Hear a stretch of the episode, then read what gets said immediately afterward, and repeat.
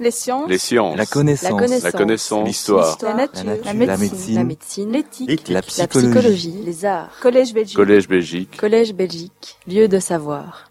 Monsieur le secrétaire perpétuel, chers consoeurs, chers confrères, mesdames et messieurs, avoir la protection policière dont nous faisons l'objet, je conclus que nous sommes des gens très importants qu'il faut à tout prix protéger. Et je tiens à vous remercier d'avoir bravé le froid et les gilets jaunes pour participer à cette euh, séance publique de notre classe. Alors voilà, l'an dernier, André Berger nous a fait peur avec le climat. Moi, je vais vous faire peur aussi. J'espère vous faire plus peur qu'André. Parce que la résistance aux antibiotiques, comme vous allez le voir, est un problème majeur qui est largement sous-estimé. Je vais quand même commencer par quelque chose de plus léger. Voilà la structure de la benzylpénicilline, qui a été le premier antibiotique de la famille des pénicillines à être utilisé de manière massive. Et voici l'article d'Alexander Fleming dans lequel il décrit l'effet qu'une culture de mycobactérium avait sur la survie de bactéries qui entouraient cette culture. La date, mai, bon, évidemment, mai 1929, mais la légende veut que la découverte ait été faite à l'automne ou au début de l'hiver 1928, parce que 1928-29, parce qu'Alexander Fleming avait abandonné une boîte de pétri avec une culture de staphylocoque qui avait été accidentellement contaminée par euh, un champignon. Et le champignon, le pénicillium, a poussé à température faible plus vite que les bactéries et tout autour du pénicillium est apparue une zone où les bactéries étaient tuées. Je vous raconte tout ça parce que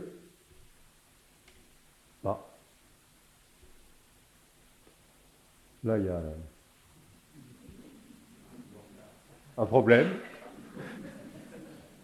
Cette dia était censée vous montrer la première page d'une pièce de théâtre en wallon intitulée Les microbes, écrite par un certain Alfred Léonard, et dont la première représentation datait du 24 décembre 1928. La coïncidence avec les travaux de Fleming est très amusante, et cette coïncidence est d'autant plus amusante que l'auteur de la pièce, Alfred Léonard, c'était mon grand-père, qui n'aurait jamais imaginé, évidemment, que son petit-fils, pendant 45 ans, allait s'intéresser aux fameux microbes. Revenons aux choses sérieuses. Vive les antibiotiques. 1850, 4 enfants sur 10 meurent avant d'atteindre l'âge de 1 an? En 1950, ce taux est réduit à 4 pour 1000. Alors, ne me faites pas dire ce que je ne dis pas. Ce ne sont pas uniquement les antibiotiques et les sulfamidés qui sont responsables de cette diminution. L'hygiène a joué un très très grand rôle dans, dans l'amélioration de la situation. N'empêche que les antibiotiques ont joué un rôle important. Tellement bien que, en 1969, le Surgeon General des États-Unis, M. Stewart, le Surgeon General aux États-Unis, c'est quelqu'un comme le ministre de la Santé. Ce monsieur nous explique qu'il est temps d'oublier toutes ces bactéries, le problème est résolu, nous les tuons comme nous voulons quand nous voulons. Et donc, on va s'occuper de choses sérieuses. On va s'occuper des maladies chroniques comme, comme les maladies cardiaques et le cancer.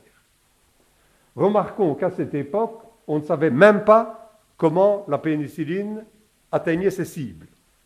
On connaissait les cibles, on savait ce que la pénicilline provoquait chez la bactérie, mais la chimie du processus était complètement inconnue.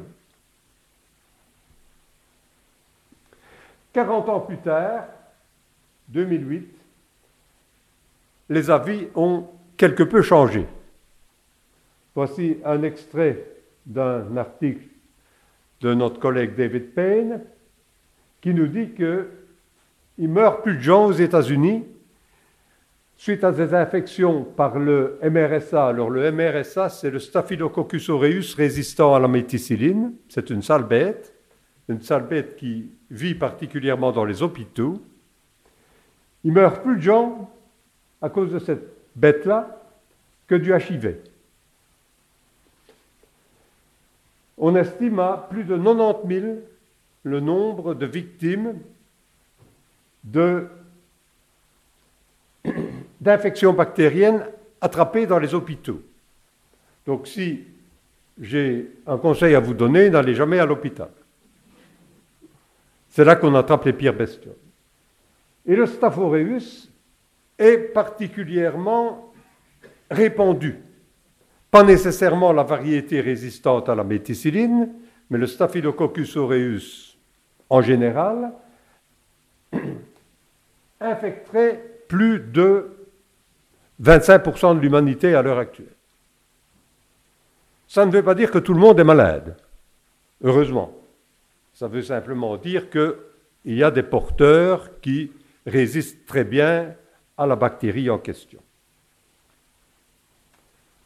Juillet 2010, même Testacha attire notre attention sur le fait qu'on trouve des bactéries résistantes au ceftiofour. Le ceftiofour, c'est une euh, molécule de la famille de la pénicilline. On trouve des bactéries résistantes au ceftiofour dans des poulets pour la consommation générale. Si vous cuisez bien votre poulet, il n'y a plus trop de danger. Mais si vous mangez le poulet cru, tant pis pour vous.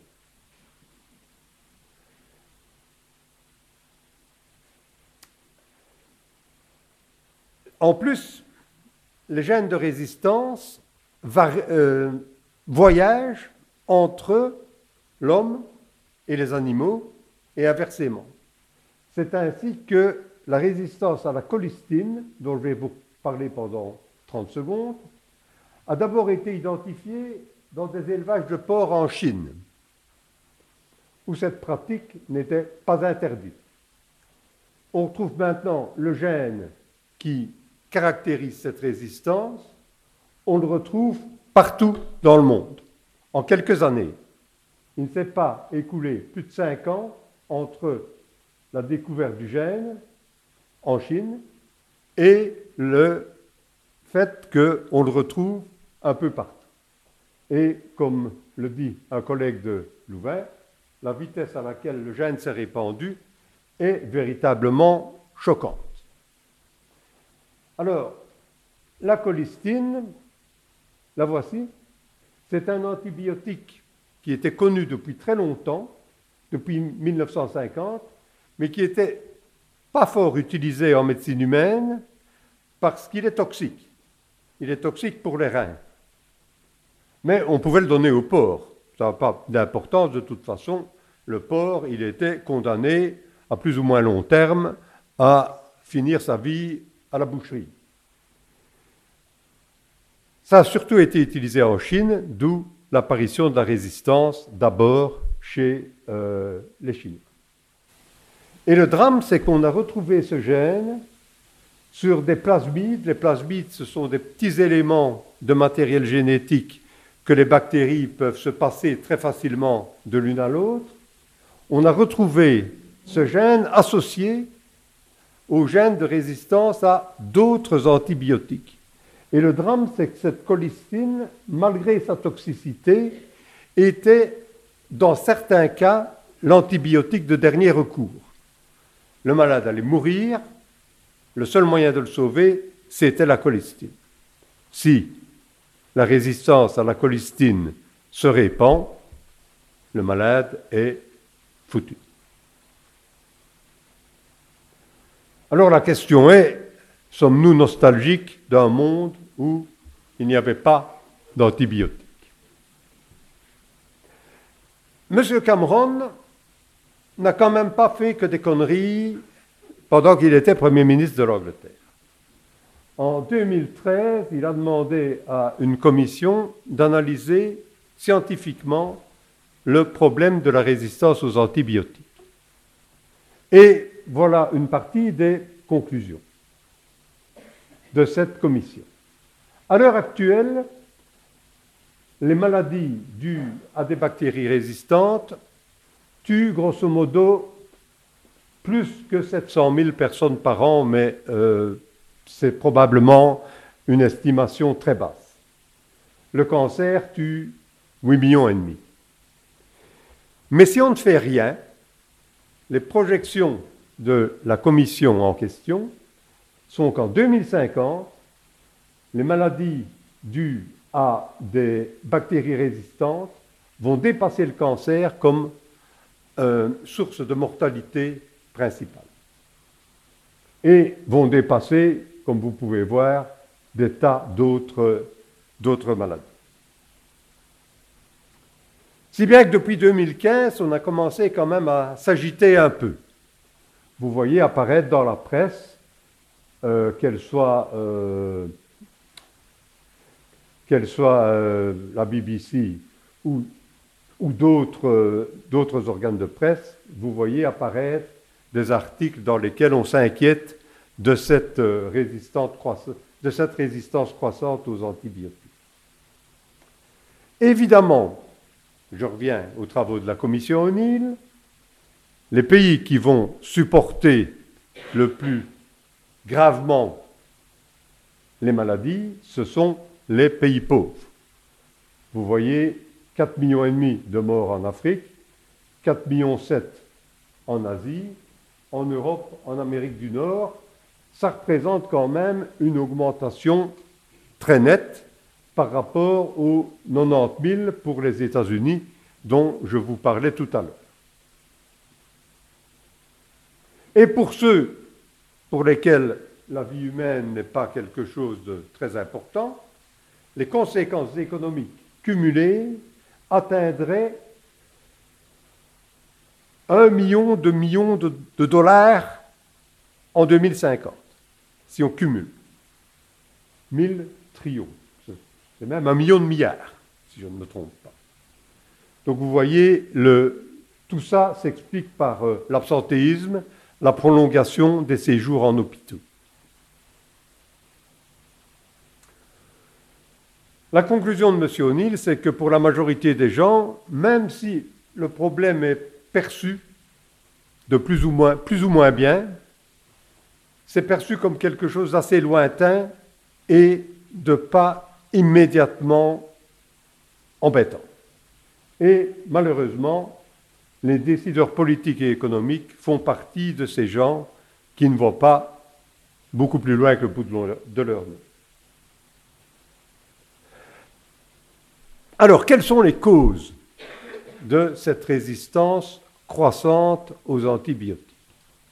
La première, c'est la surutilisation en médecine humaine et vétérinaire. La seconde, c'est le sous-financement. La troisième, c'est l'ingéniosité des bactéries. Ce n'est pas que les bactéries soient très intelligentes, mais elles sont, comme vous le verrez tout à l'heure, très, très, très nombreuses. Surutilisation en médecine humaine. Entre 2000 et 2010, on a constaté une augmentation de 40% d'utilisation de molécules antibiotiques. En Europe, il y a une tendance à la diminution. Mais dans les pays dits émergents, comme les BRICS, hein, Brésil, euh, Russie, Inde, Chine et Afrique du Sud, les, euh, les ventes sont en hausse. Dans les pays les plus pauvres, souvent la distribution est libre et les produits frelatés abondent. Alors les produits frelatés, s'ils ne contiennent pas d'antibiotiques du tout, c'est pas tellement catastrophique, le malade meurt et puis c'est tout. Excusez le cynisme. Si le produit frelaté contient moins d'antibiotiques que ce qu'il ne faudrait, c'est une source de sélection de résistance. Donc, c'est très mauvais, les produits frelatés sont pires quand ils contiennent un petit peu du principe actif. Et évidemment, comme je vous l'ai montré tout à l'heure avec la cholestine, les bactéries résistantes ne connaissent pas les frontières. Si demain une résistance particulière apparaît au Nigeria, dans 15 jours, le malade du Nigeria aura refilé la bactérie à quelqu'un qui revient en Europe et la personne qui revient en Europe sera porteuse sans être nécessairement malade. On a identifié il y a quelques années un gène de résistance particulièrement désagréable, gène de résistance aux molécules de la famille de la pénicilline, qui avait comme origine l'Inde. Mais on a détecté le malade en Suède.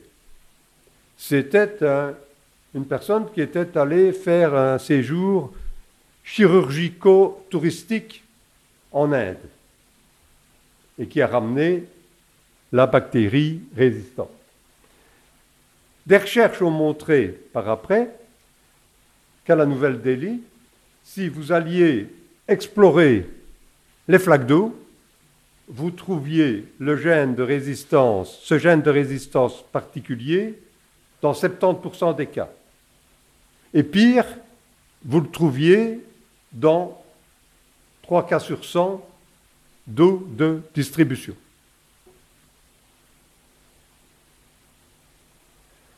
Ça pose quand même la limitation de l'utilisation d'antibiotiques pose quand même certains problèmes. Voilà un résultat qui m'a troublé. On a fait un essai impliquant 200 000 enfants dans trois pays d'Afrique et on a montré que l'administration préventive d'antibiotiques à un grand nombre d'enfants réduisait très nettement la mortalité avant l'âge de 5 ans. Alors qu'est-ce qu'on doit faire? Est-ce que nous devons favoriser une politique plus économe ou bien est-ce que nous devons jouer au plus, au plus, pressé et distribuer largement des antibiotiques aux enfants dans des pays pauvres? Et euh, l'OMS n'a pas la réponse l'OMS, les spécialistes de l'OMS ont peur que ce genre d'approche ne favorise la résistance, mais ils n'ont pas dit il faut ou il ne faut pas le faire. Par contre, ce qui est honteux, c'est la consommation en vétérinaire. On a estimé que la consommation globale en vétérinaire allait augmenter de 65% d'ici 2030. Pourquoi?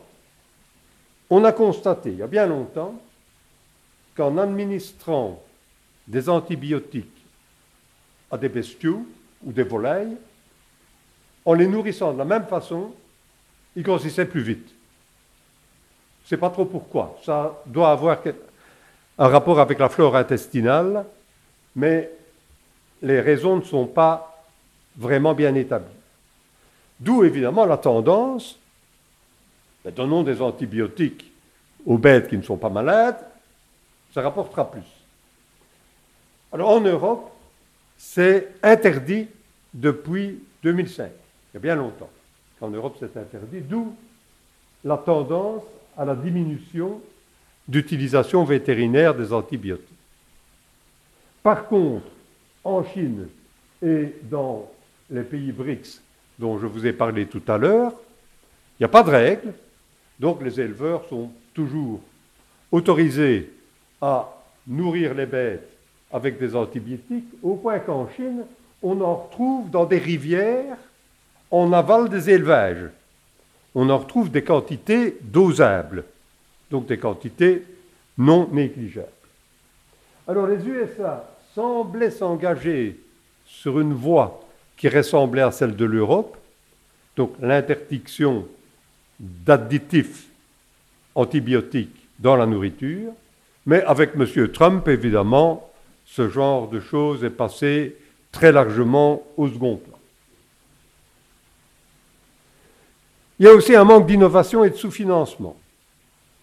Pour des tas de raisons, plusieurs firmes pharmaceutiques sont sorties du domaine. Ne faut plus de recherche. Ils se contentent d'encaisser les bénéfices avec les molécules existantes, mais n'essayent pas de mettre de nouvelles molécules sur le marché.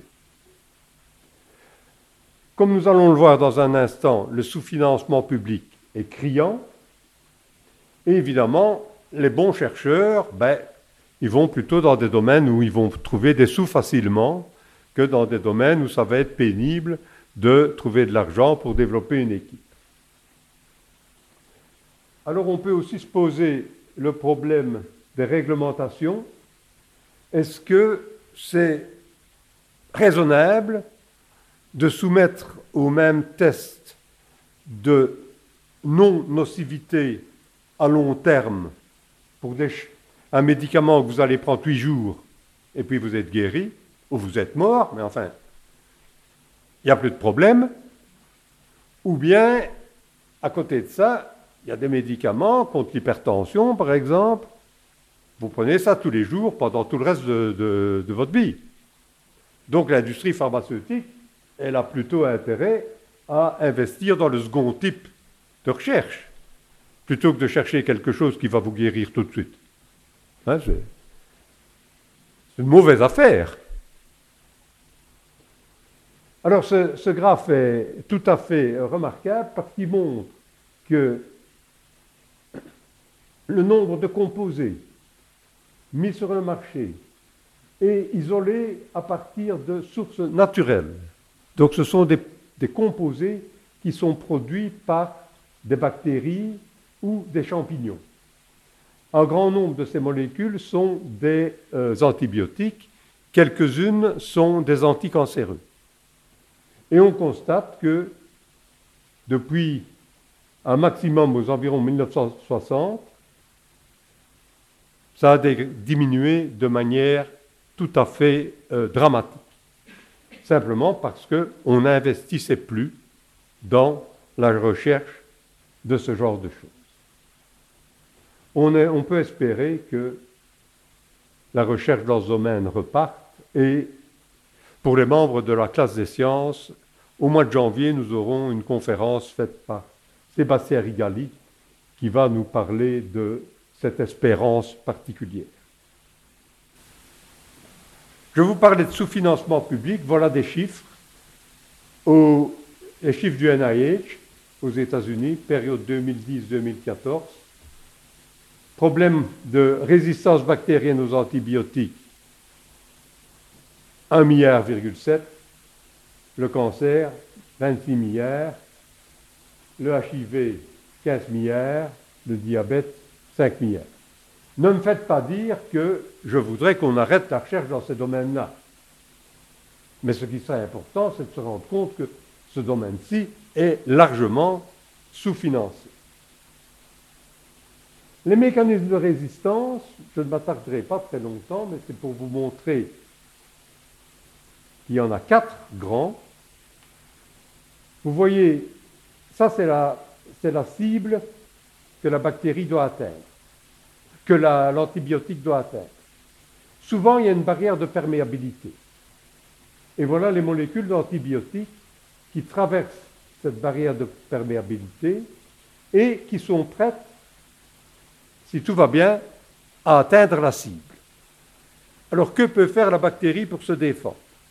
Première possibilité, modifier la cible, de manière à ce que l'antibiotique ne reconnaisse plus la cible.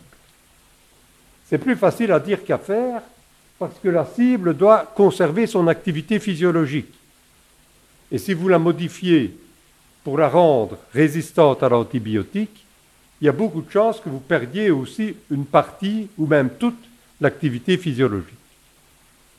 Seconde possibilité, on éjecte. Hop, on fait sortir l'antibiotique de la cellule. Troisième possibilité, elle est là-bas, on coupe l'antibiotique en petits morceaux. Vous voyez le petit démon là, il détruit l'antibiotique. Et la dernière possibilité, évidemment, c'est de fermer l'entrée. Mais, alors vous allez me dire, mais c'est facile. Fermons toutes les entrées, les antibiotiques n'entreront plus. Le problème, c'est que la nourriture arrive par là aussi, pour la, pour la bactérie. Et donc, elle, là, elle aurait le choix, ou bien j'accepte de mourir suite à la présence de l'antibiotique, ou bien je meurs de faim. Même pour une bactérie, ce n'est pas un choix. Hein. L'ingéniosité des bactéries n'a pas de limite. J'ai pris un tout petit exemple que je connais bien dans la famille des pénicillines et dans le mécanisme qui consiste à détruire l'antibiotique. Alors, si vous changez d'antibiotique, si vous modifiez un peu la molécule de pénicilline pour la rendre résistante aux enzymes qui sont connus, vous voyez apparaître de nouveaux enzymes, on ne sait pas d'où ils sortent, mais tout à coup, dans un hôpital, on voit apparaître, ou bien dans une flaque d'eau en Inde, on voit apparaître un nouvel enzyme qui est capable de détruire la pénicilline que les autres ne détruisaient pas. Ou bien on peut aussi avoir des cas de mutation dans des enzymes qui sont déjà connues. Alors les bactéries, je vous ai dit, elles sont, pas qu'elles sont tellement intelligentes, mais leur nombre est gigantesque. J'ai fait un petit calcul. À condition d'avoir une nourriture suffisante et à raison d'une division toutes les 20 minutes, ce qui est le cas de beaucoup de bactéries, à partir d'une bactérie maintenant, il faut moins de 48 heures pour atteindre le volume de la Terre. Donc vous vous rendez compte de la vitesse à laquelle ces bestioles prolifèrent. Il faut une douzaine d'heures pour passer d'une bactérie à un milliard. Alors c'est un événement à une chance sur un milliard de se produire et de rendre la bactérie résistante. En une douzaine d'heures, Jean Maouin ne me contredira pas, la probabilité pour que l'événement arrive est loin d'être négligeable.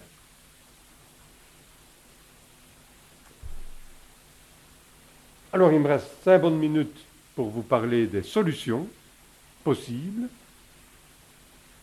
La première, c'est de prendre conscience du problème, évidemment, au niveau international, et certains n'hésitent pas à dire il nous faut dans le domaine de la résistance des bactéries aux antibiotiques, il nous faut un système équivalent à celui du GIEC pour le climat. Une grande organisation internationale qui émet des règles valables pour tout le monde et qui vérifie, aussi bien que possible, hein, André, et qui vérifie aussi bien que possible que les règles sont suivies. Et surtout alerter le public pour diminuer la demande.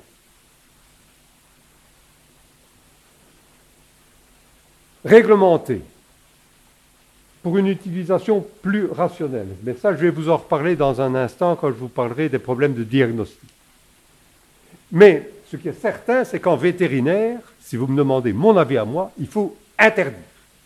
Certains pays même, vont même jusqu'à proposer qu'on interdise même pour soigner les bêtes malades. Donc votre vache attrape une bactérie résistante, tant pis, vous laissez mourir la vache. C'est peut-être un peu, un peu fort comme méthode, mais je vous dis, certains pays comme la Suisse sont en train d'y penser sérieusement.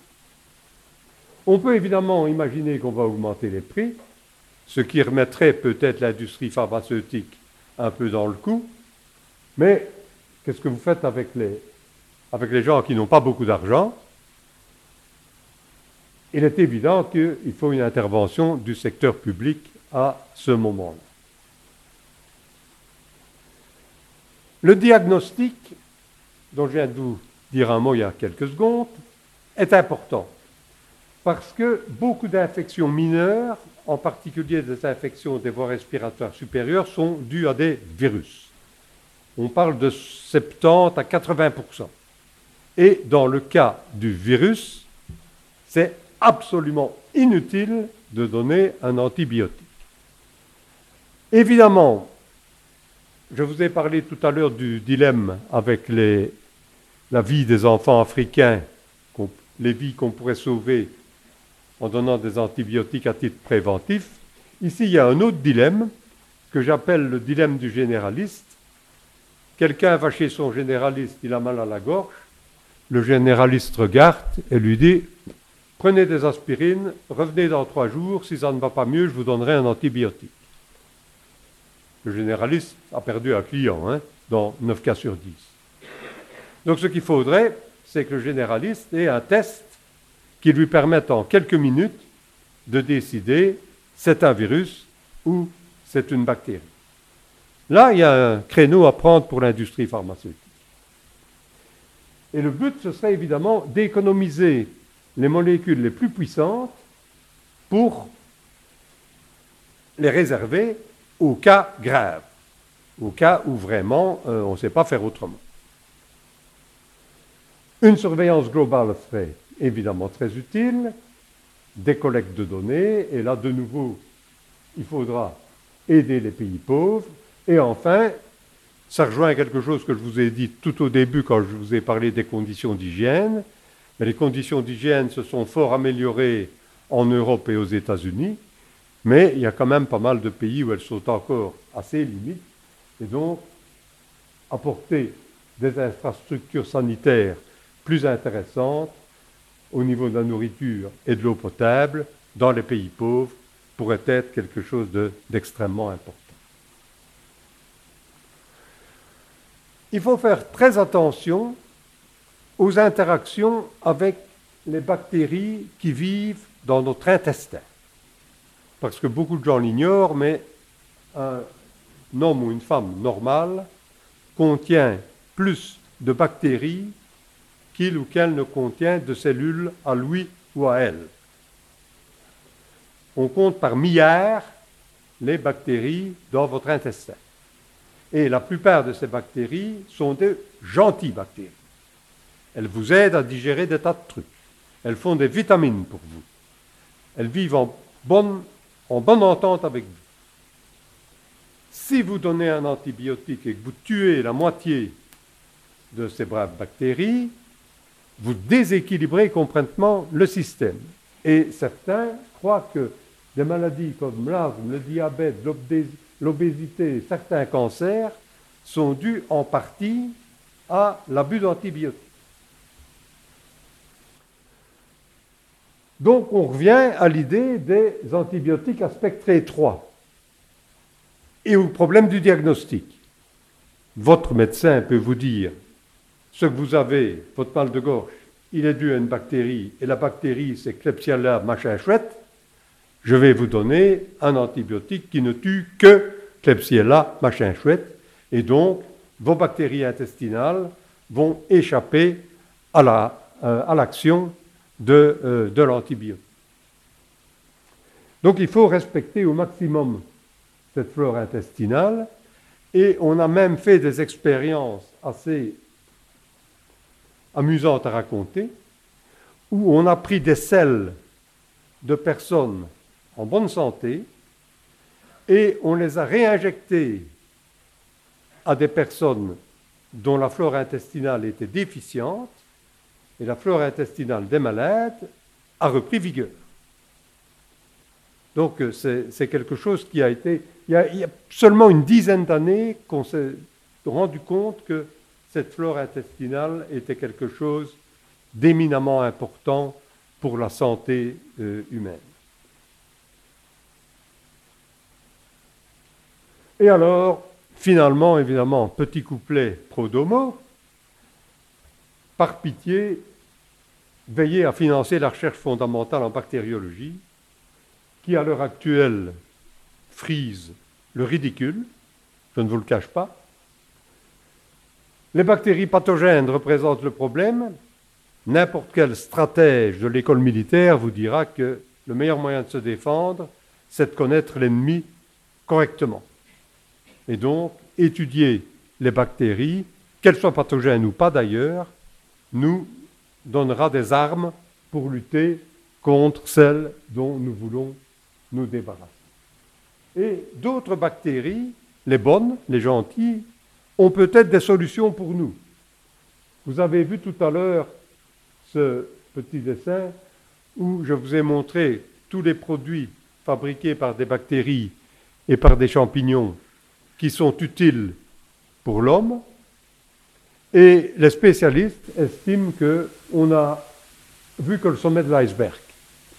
Il y a là en dessous toute une masse de bébêtes capables de produire des composés intéressants et cette masse de bébêtes n'a pas été explorée. On s'est contenté de cueillir les fruits qui étaient faciles à atteindre. On n'est pas encore monté sur l'échelle pour essayer d'attraper ceux qui étaient en haut de l'arbre. Je terminerai en remerciant mes, euh, mes amis et je vais céder la parole à notre ami Jean Maouin qui va nous parler de mathématiques.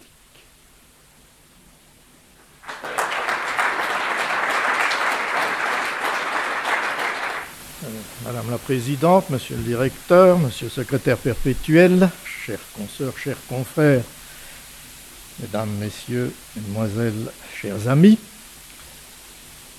quitte à vous décevoir, je ne vais pas vous faire peur.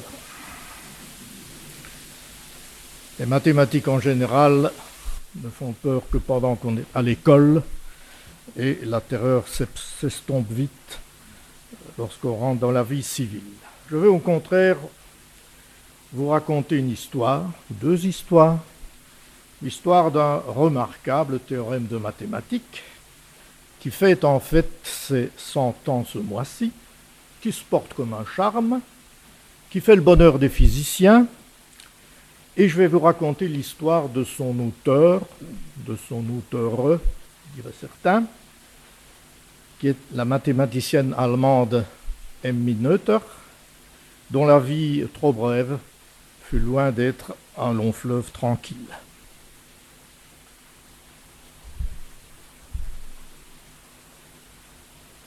La conférence est pratiquement entièrement contenue dans la première dia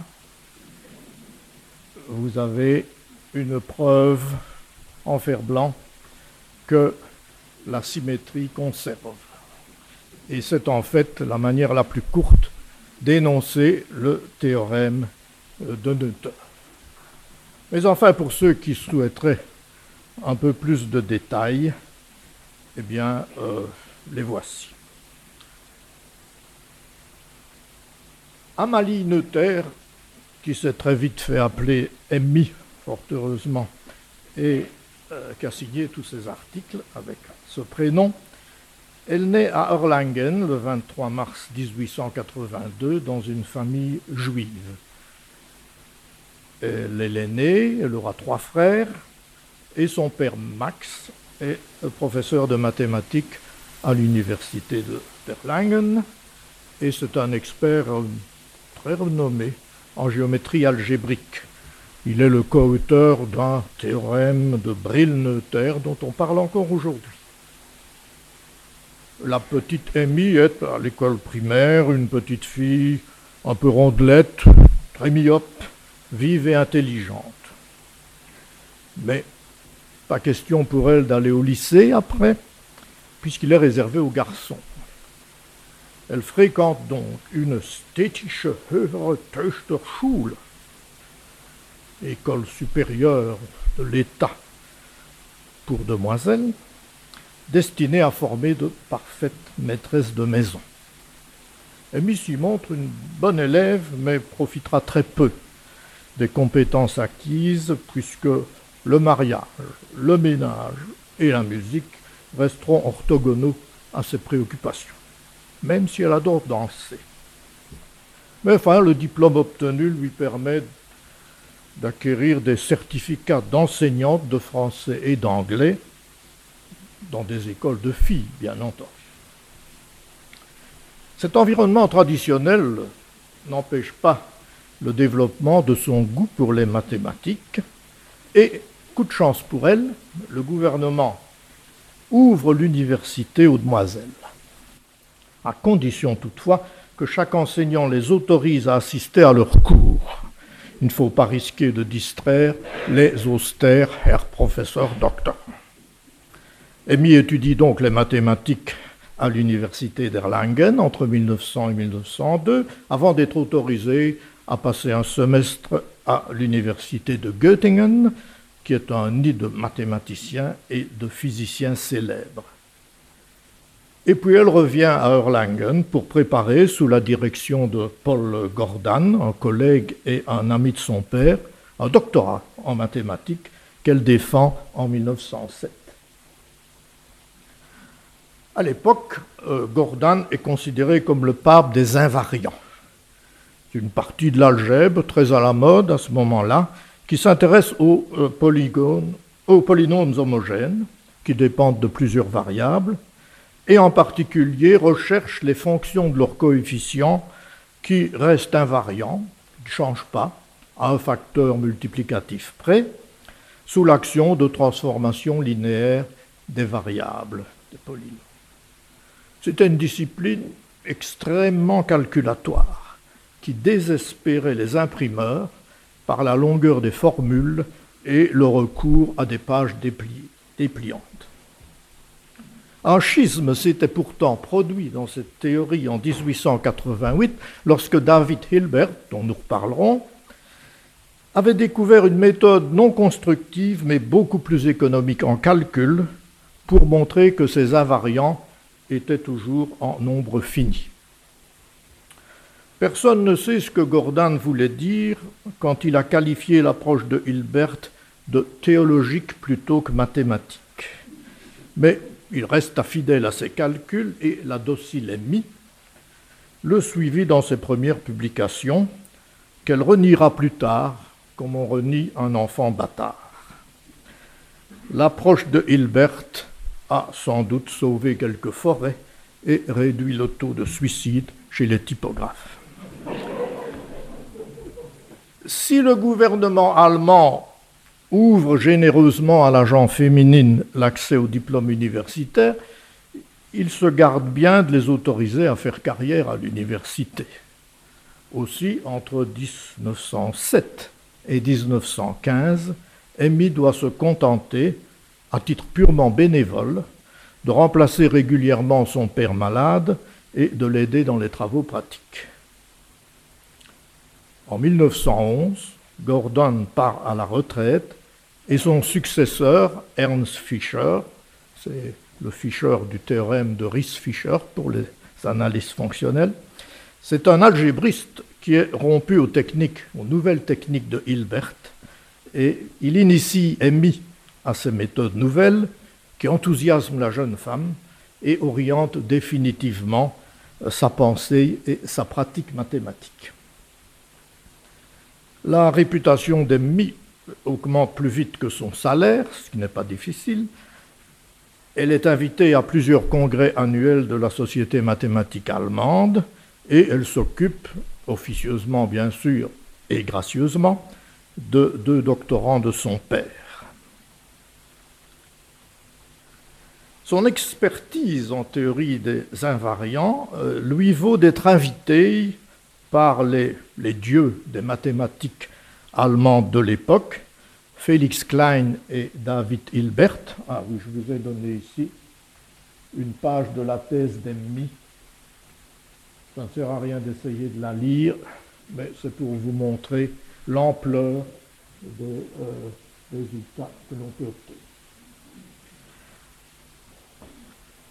Alors, comme je le disais, elle est invitée par les dieux de l'époque des mathématiques allemandes, Félix Klein, qui est déjà euh, plus âgé, et David Hilbert, a retourné à Göttingen en 1915 pour les aider. mais dans les mêmes conditions financières qu'à Erlangen.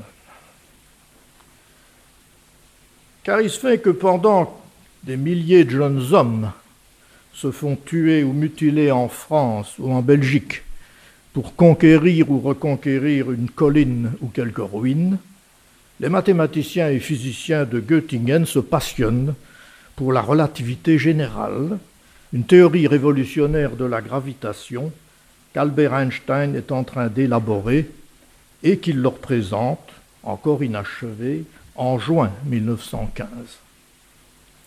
Pour la petite histoire, Félix Klein et David Hilbert étaient membres associés de notre académie et ils ont été radiés en 1919 comme tous les savants allemands qui avaient signé le fameux euh, manifeste. La version définitive des, des, équations fondamentales de la relativité générale ne sera publiée qu'en novembre 1915, simultanément et par des voies différentes par Einstein et Hilbert, avec à la clé une intrigante recherche de paternité qui passionne encore les historiens de la physique. Mais plus intéressant pour notre propos, c'est une difficulté qui, à l'époque, arrête Einstein, Hilbert et Klein pendant plusieurs années, à savoir comprendre la conservation de l'énergie en relativité générale. Pour comprendre ce qu'ils ne comprenaient pas, on a peut-être besoin d'un petit retour en arrière. En mécanique, en partant des équations de Newton qui relient les positions, les vitesses et les accélérations des particules, on peut trouver dans certaines conditions des fonctions des positions et des vitesses seulement qui restent constantes au cours du temps. Les mathématiciens les appellent des intégrales premières et les physiciens des lois de conservation en les associant à une quantité physique qui se conserve. Ainsi, en l'absence de force, c'est la quantité de mouvement, le produit de la masse par la vitesse, qui euh, se conserve. Pour des forces, de, pour, euh, des, des forces centrales, c'est le moment de la quantité de mouvement, le couple, grossièrement parlant. Et pour des forces qui dérivent d'un potentiel, comme cela arrive souvent, c'est l'énergie mécanique totale, énergie cinétique plus énergie potentielle qui se conserve, même si au cours du mouvement, euh, l'énergie potentielle d'un ressort ou de la pesanteur peut se transformer en énergie cinétique pour le meilleur ou pour le pire. En électromagnétisme, les inconnus sont maintenant des champs électriques, des champs magnétiques, associant un vecteur en chaque point de l'espace-temps. L'évolution de ces champs est de nouveau régie par des équations, les équations de Maxwell, et dans certaines conditions, on peut déduire de ces équations euh, des lois de conservation de la charge électrique, de l'énergie ou de la quantité de mouvement. Elles s'expriment mathématiquement, je n'insisterai pas, sous forme de l'annulation de la divergence d'un certain champ de vecteurs dans l'espace-temps, la divergence n'étant rien d'autre que la somme des dérivées partielles des composantes correspondantes du champ. Voilà pour la conservation. Autre aspect du problème, au milieu du XVIIIe siècle, Léonard Euler, un mathématicien suisse, euh, formule, et il est le premier, il formule les lois de la mécanique sous une autre forme que Newton, sous forme d'un principe du minimum. Dans ce cadre, pour décrire le mouvement d'un système de particules soumis à des forces dérivant d'un potentiel, V, et le mouvement entre deux instants T1 et T2, ce mouvement est décrit à partir d'une seule expression, qu'on appelle l'action, et qui dépend des positions et des vitesses des particules dans tout l'intervalle T1, T2. Et que dit ce principe? Il dit que le mouvement observé, le mouvement réel, entre les instants T1 et T2, minimise cette action par rapport à tous les autres mouvements possibles ayant les mêmes euh, extrémités et euh, la même origine et la même extrémité. Alors comment est-ce qu'on définit cette action-là? Eh bien dans le cas le plus simple, euh, c'est la différence entre la moyenne de l'énergie cinétique et la moyenne de l'énergie potentielle des particules sur l'intervalle T1, T2. Donc ce que nous dit le principe de moindre action, c'est que le mouvement réel rend ces deux énergies moyennes aussi proches que possible euh, l'une de l'autre. Le pieux mathématicien Euler trouvait l'origine d'un tel principe dans la sagesse du Créateur, qui forçait ainsi la nature à procéder par les voies les plus économiques. Malheureusement, on réalisa plus tard qu'un mouvement réel euh, se contentait souvent de minimiser l'action euh, dans une direction et de la maximiser euh, dans d'autres. De la même manière que quand vous traversez un col de montagne, eh bien, on maximise l'altitude le long du chemin, mais on la minimise dans la direction perpendiculaire. À la fin du XVIIIe siècle, Lagrange décida de se passer d'un créateur aussi indécis, ce qui est un vrai principe d'économie, car on sait que les dirigeants coûtent cher à la population. Il obtint principe de moindre action comme conséquence mathématique des équations de Newton, au lieu de le poser en principe.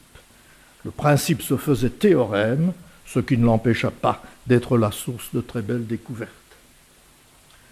Comme la mécanique a longtemps servi de modèle aux autres parties de la physique, on a cherché à les modéliser par des principes de type de moindre action, qu'on nomme aujourd'hui des principes variationnels pour gommer la référence au minimum. L'électromagnétisme sera mis sous cette forme par Schwarzschild en 1903, la relativité restreinte par Poincaré en 1905, la relativité générale, on l'a vu, par Hilbert en 1915, et la mécanique quantique par Feynman en 1942. L'avantage de la formulation variationnelle réside d'abord dans son économie. Toute l'information est concentrée dans une seule fonction, l'action, et les équations d'évolution sont déduites par un processus uniforme. Et puis, comme nous allons le voir, les lois de conservation associées à ces équations vont découler par un processus explicite de propriété d'invariance de l'action au lieu de s'obtenir par des manipulations plus ou moins astucieuses des équations d'évolution.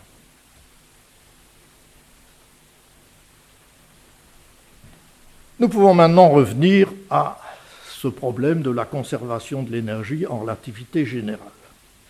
Or, techniquement, euh, je serai très bref, la difficulté résidait dans le fait que les espaces de Riemann, dans lesquels se formule la euh, relativité générale, qui sont des espaces courbes, requièrent l'introduction à côté des dérivées partielles euh, ordinaires de dérivées dites covariantes qui tiennent compte de la courbure de l'espace. Et c'est la somme des dérivées covariantes des composantes du tenseur impulsion-énergie qui s'annule cette fois au lieu de la divergence dans les théories du champ classique. Et pour s'en sortir, Einstein, il ajoute en 1916 au tenseur d'impulsion-énergie un pseudo-tenseur qu'il appelle T sigma, ça n'a pas d'importance, euh, qui n'est donc pas un vrai tenseur, et cette solution est mal accueillie et fait dire à Einstein dans une lettre à Hilbert Tout le monde rejette mes T nu sigma comme non cachère. Mais cette même correspondance entre la Sainte Trinité, Einstein, Hilbert et Klein, révèle à la fois la difficulté du problème qu'il rencontre et le rôle essentiel joué par Emmy Noether dans sa résolution. Par exemple, Hilbert écrit à Einstein en mai 1916 Ma loi de l'énergie est probablement reliée à la vôtre. Ils avaient chacun trouvé la leur et elle ne, elle ne collait pas vraiment. J'ai déjà posé cette question à mademoiselle Noether. Et en ce qui concerne votre objection, pour gagner du temps, je vous envoie le texte inclus du à mademoiselle Neuter. Donc on voit qui fait le travail. Euh, Einstein répond très vite à Hilbert, dans votre article, tout m'est compréhensible, à l'exception du théorème de l'énergie. Je vous prie de ne pas m'en vouloir.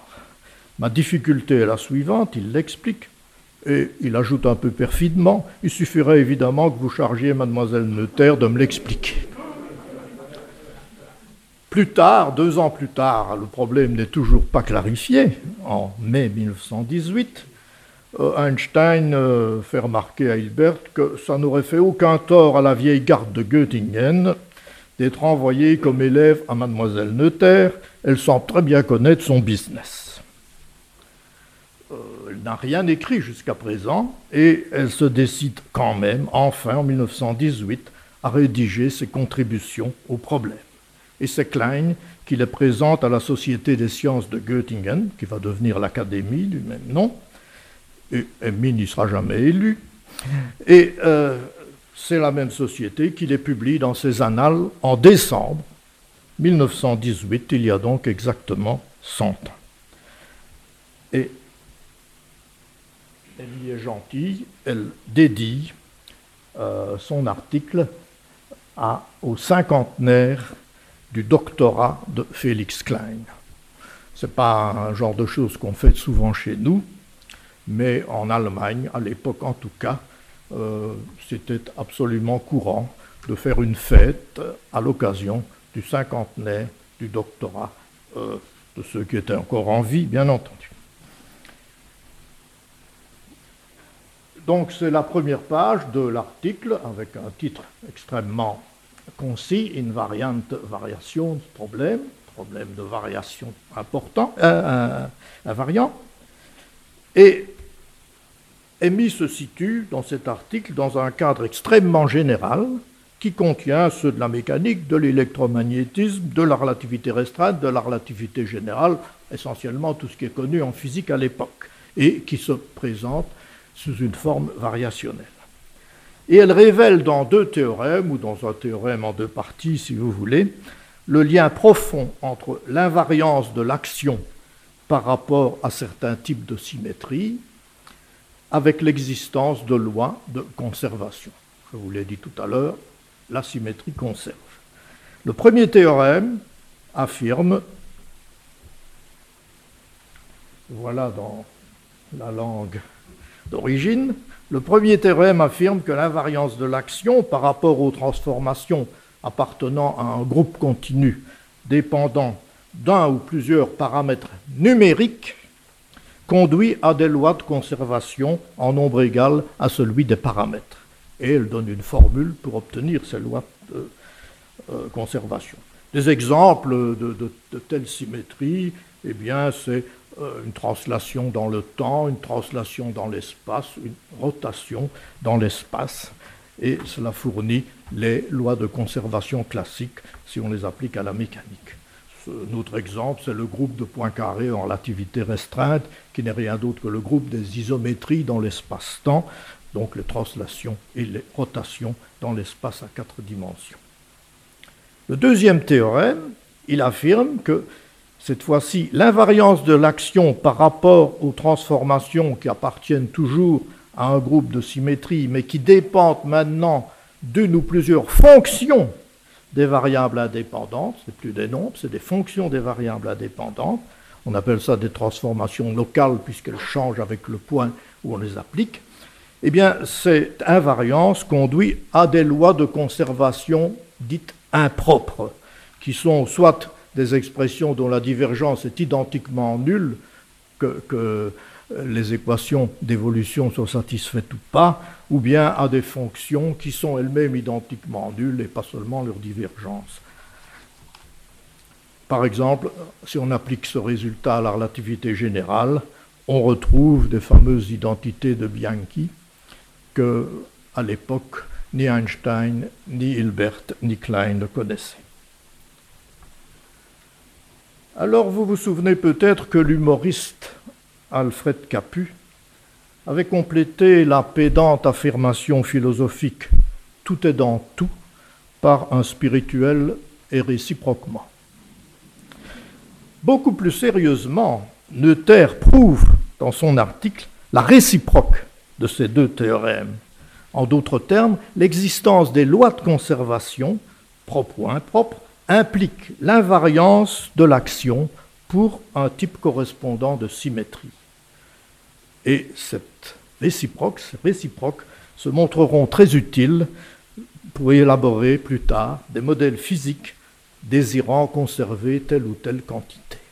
On y mettra la symétrie qu'il faut et euh, certains n'hésitent pas à dire que la euh, physique se ramène en grande partie aujourd'hui à une question de symétrie, c'est-à-dire de théorie des groupes.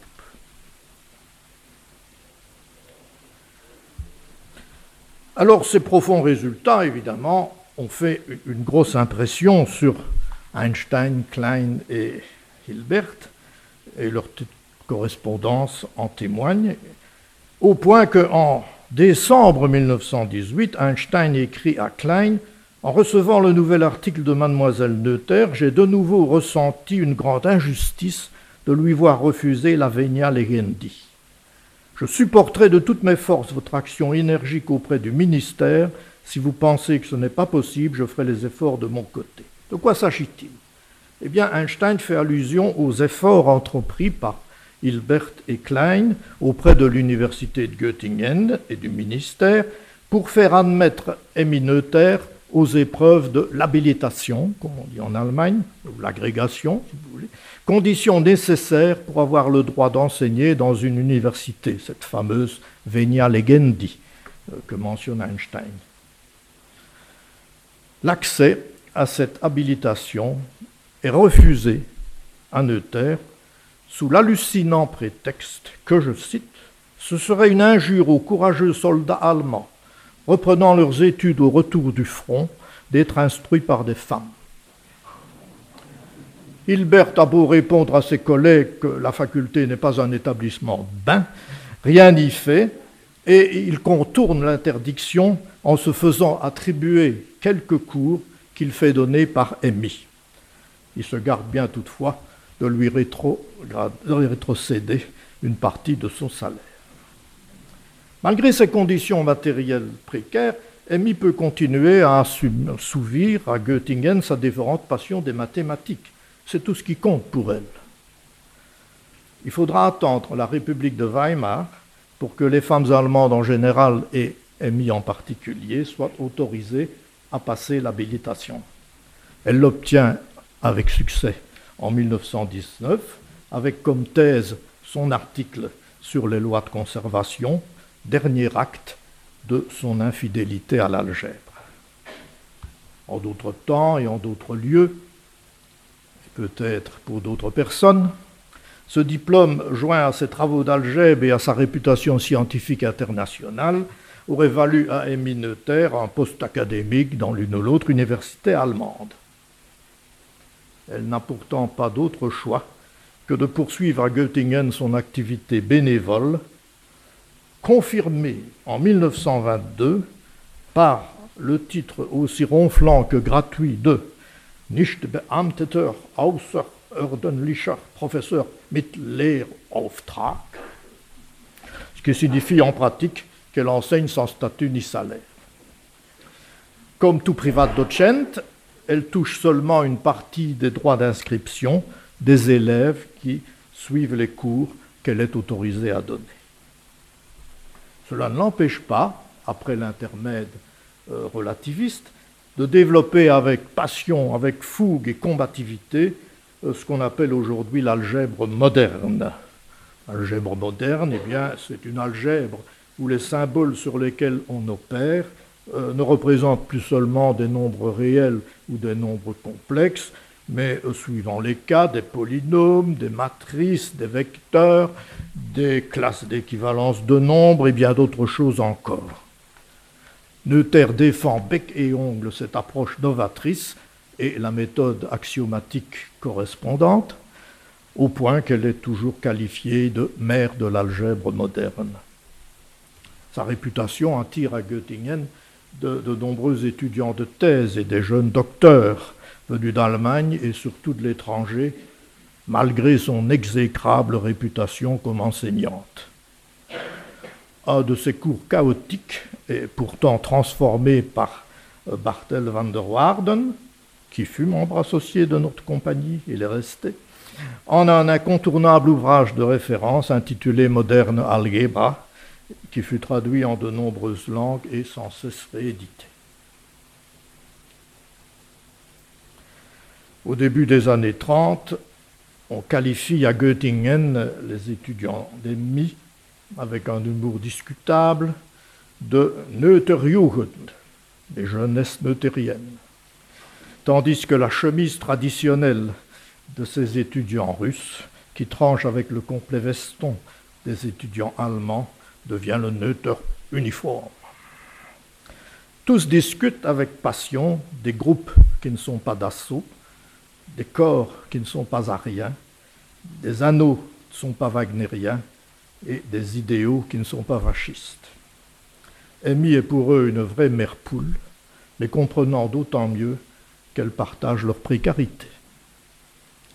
Quand l'excursion traditionnelle en forêt ne se termine pas dans un Gasthof, dans la deuxième vue, eh bien, elle les ramène, Amy ramène ses étudiants dans son petit appartement pour leur préparer un pudding qu'on espère meilleur que leçons et que la vodka des ressortissants russes euh, a au fait de transformer en advocate locale.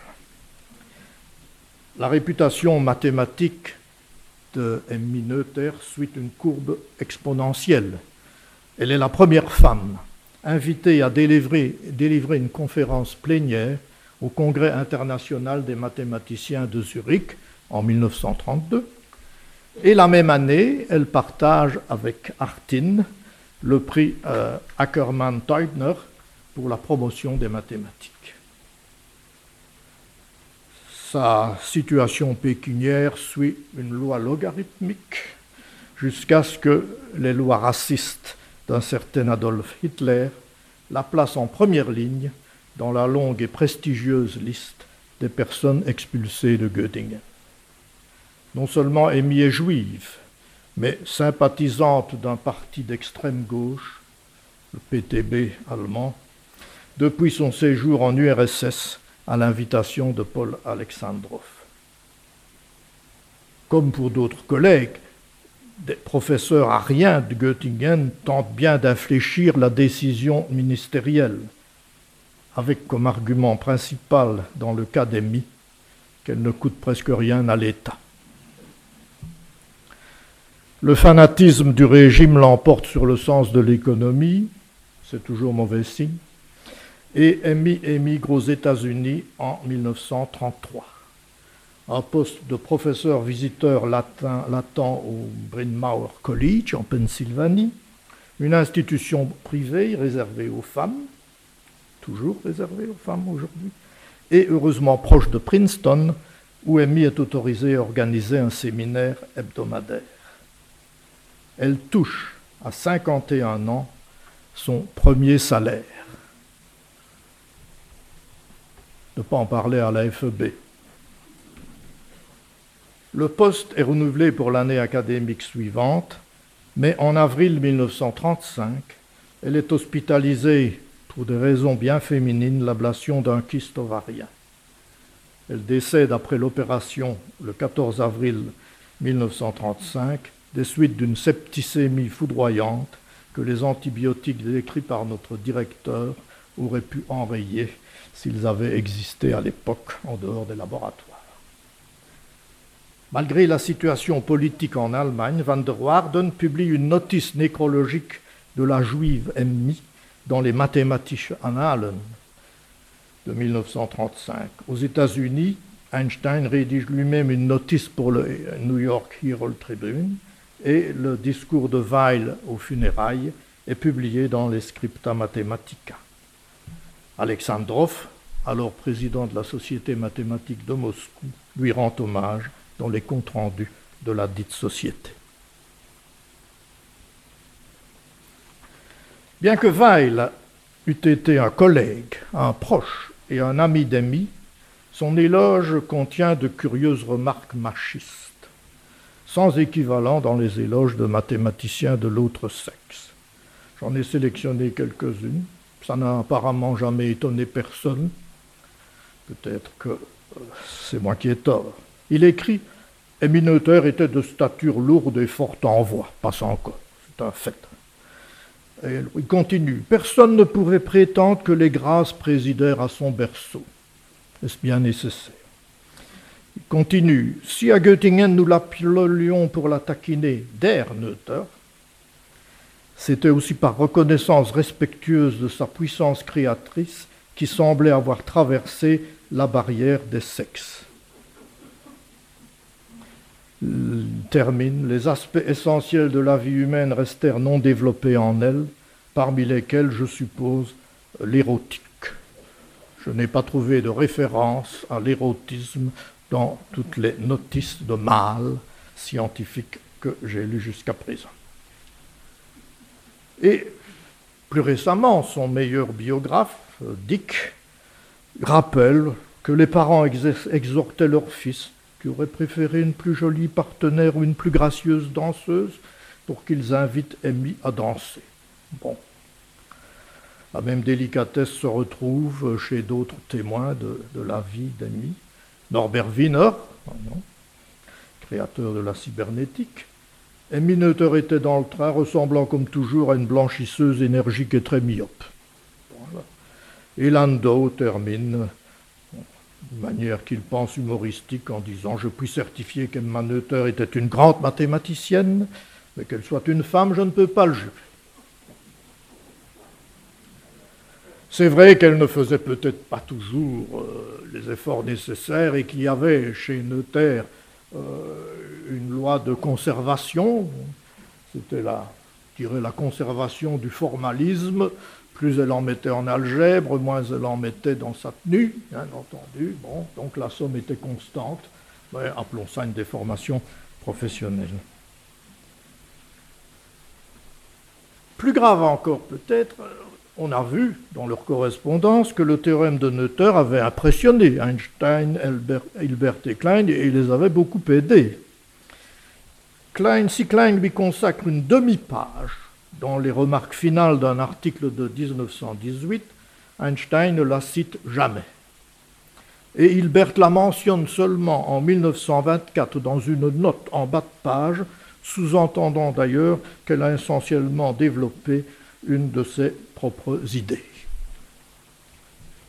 Pas étonnant alors que les ouvrages de référence sur la relativité générale, comme le Rautzheim Materie de Weil et la théorie de la relativité de Pauli, pourtant averti et informé par une lettre de Klein, la mentionne à peine.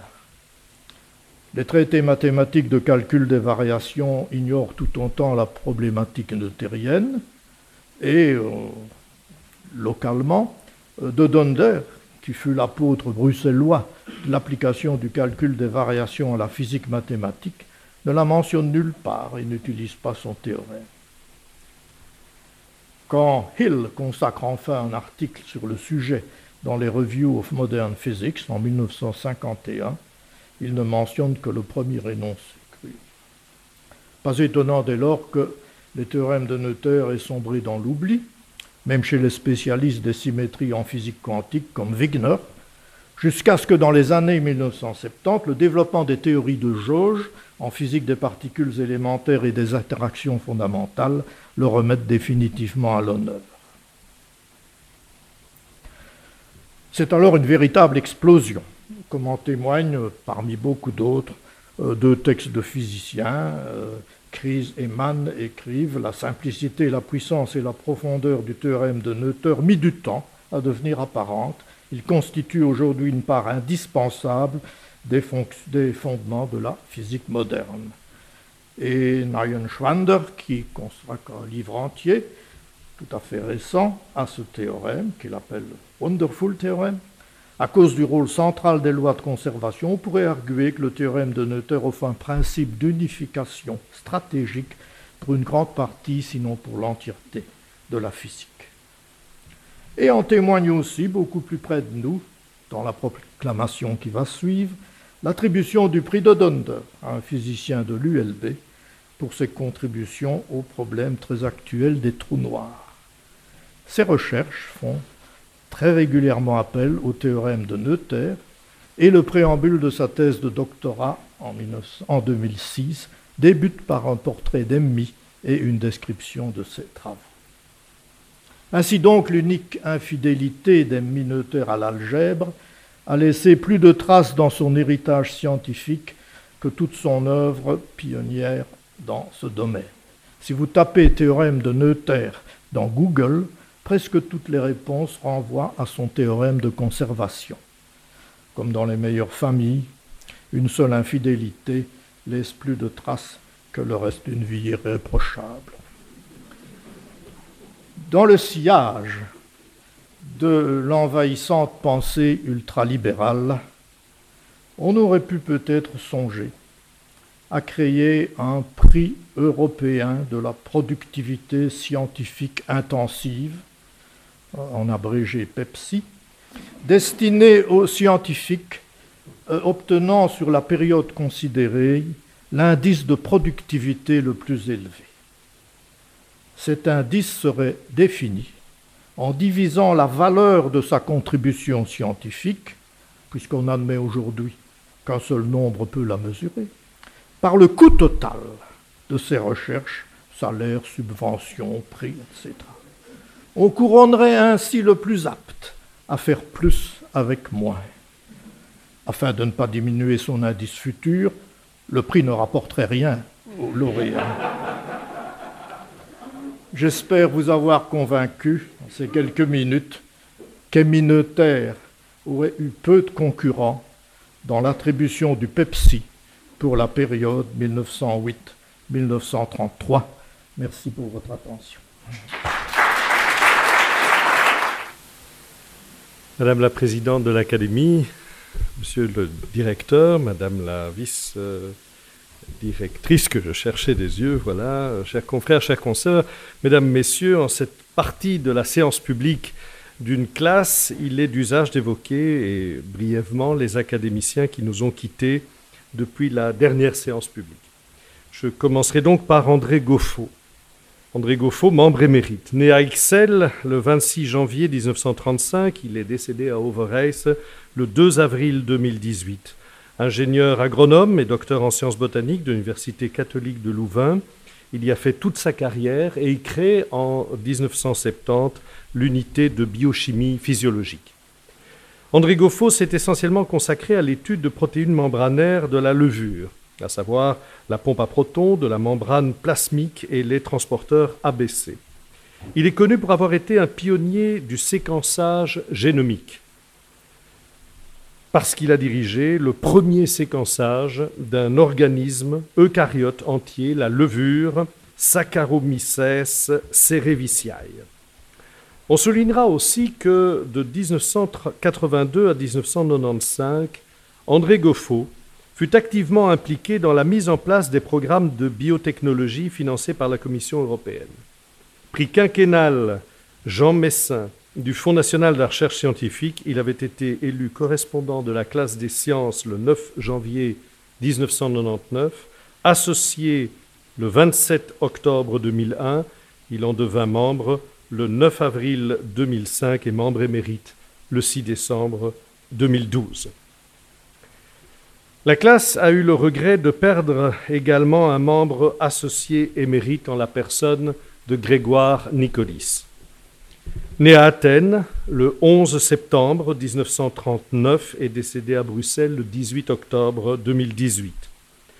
Après des études d'ingénieur à l'Université polytechnique nationale d'Athènes, Grégoire Nicolis rejoint l'Université libre de Bruxelles où il soutient en 1965 une thèse en sciences.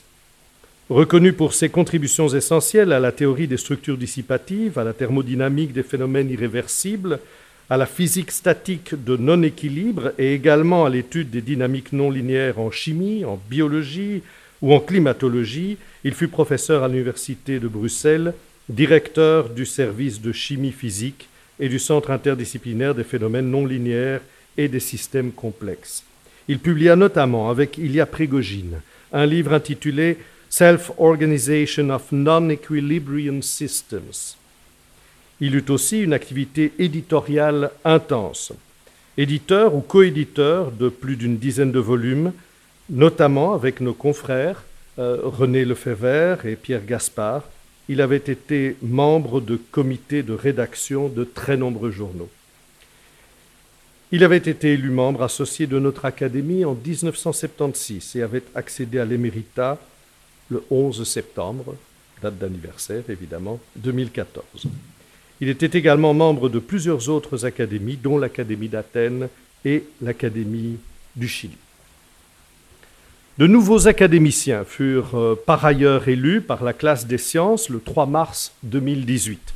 Comme membre titulaire, M. Jean-Marie Beckers, ingénieur civil en mécanique physique, professeur en océanographie au département d'astrophysique, de géophysique et d'océanographie de l'Université de Liège, élu au, élu au, fauteuil laissé vacant par le décès de notre confrère Cyril Sironval. Comme membre associé, M. Martin Djourfa, docteur en neurosciences de l'Université de Buenos Aires, professeur classe exceptionnelle à l'Université de Toulouse, fondateur et ancien directeur du Centre de recherche sur la cognition animale. Madame Miohara Mandea, géophysicienne, responsable des programmes Terre solide au Centre national d'études spatiales, le CNES, et Monsieur Cédric Villani, mathématicien, médaille Fields 2010, ancien directeur de l'Institut Poincaré, professeur à l'Université Claude Bernard, Lyon 1, et depuis 2017, député de la cinquième circonscription de l'Essonne. Je voudrais maintenant proclamer les euh, lauréats et je vais inviter le directeur et la vice-directrice de la classe à rejoindre l'estrade pour euh, remettre les diplômes et féliciter euh, les candidats. Entamons cette proclamation par des, prix et, des subventions de la classe par euh, le concours annuel.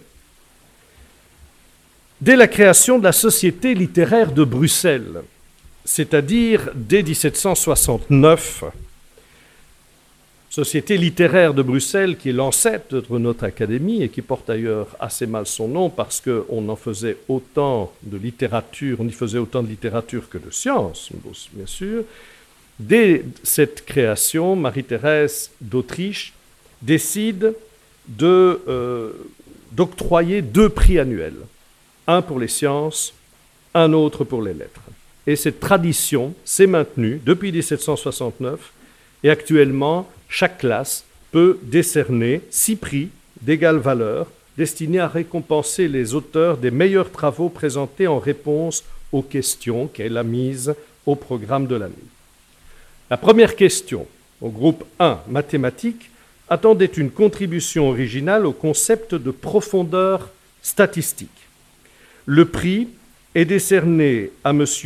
Germain Van Bever, chargé de cours au département de mathématiques de l'Université de Namur, docteur de l'Université libre de Bruxelles, pour son mémoire intitulé Statistical Depth Outside the Location Setting the case of scatter, shape and concentrations parameters. Et si Germain Van Bever est là, je l'invite à recevoir son prix, mais il est probablement, euh, il a probablement son identité vérifiée par la police au gris euh, du palais des académies. La deuxième question, toujours groupe 1 mathématiques, attendait une contribution à la construction d'un cadre convergent pour la quantification par déformation. Le prix est décerné à M. Stéphane Waldmann, professeur de la chaire de, physique mathématique à l'Institut de mathématiques de l'Université de Würzburg euh, pour son mémoire intitulé Convergence of Star Product from Examples to a General Framework et je vois qu'il est plus facile.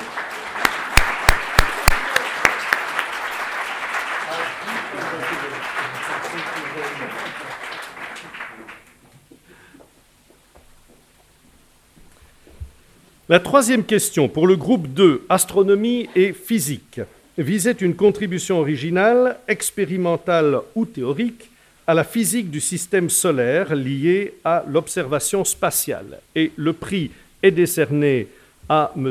Michael Beute, chef de travaux à l'Observatoire royal de Belgique pour son mémoire Icy Shells Floating on Global Oceans, Crustal Structures and Tidal Effect in Enceladus and Dione.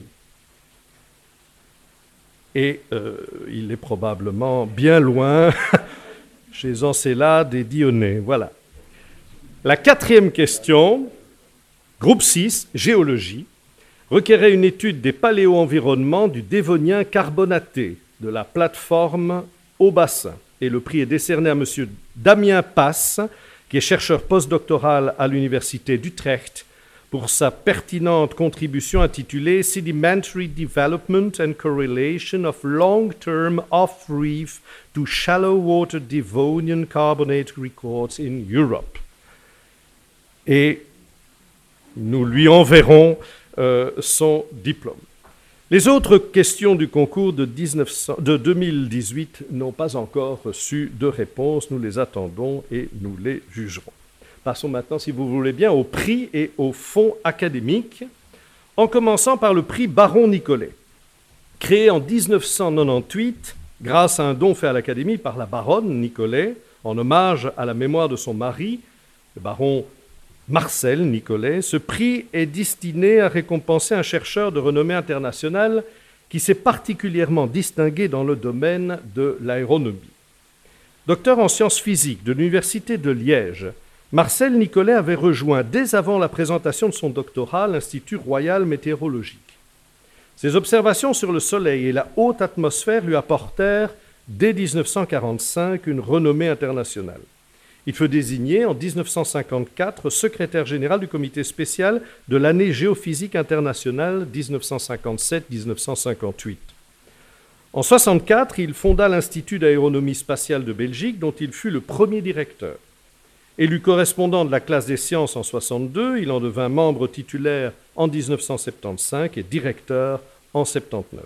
Marcel Nicolet fut anobli par le roi Baudouin en 1986. Le prix est décerné cette année à Madame Ariana Picciali, qui est chercheuse postdoctorante à l'Institut royal d'aéronomie spatiale de Belgique pour ses travaux portant sur l'analyse de la structure thermique et de la composition des atmosphères planétaires, notamment de Vénus et de Mars. Toutes nos félicitations.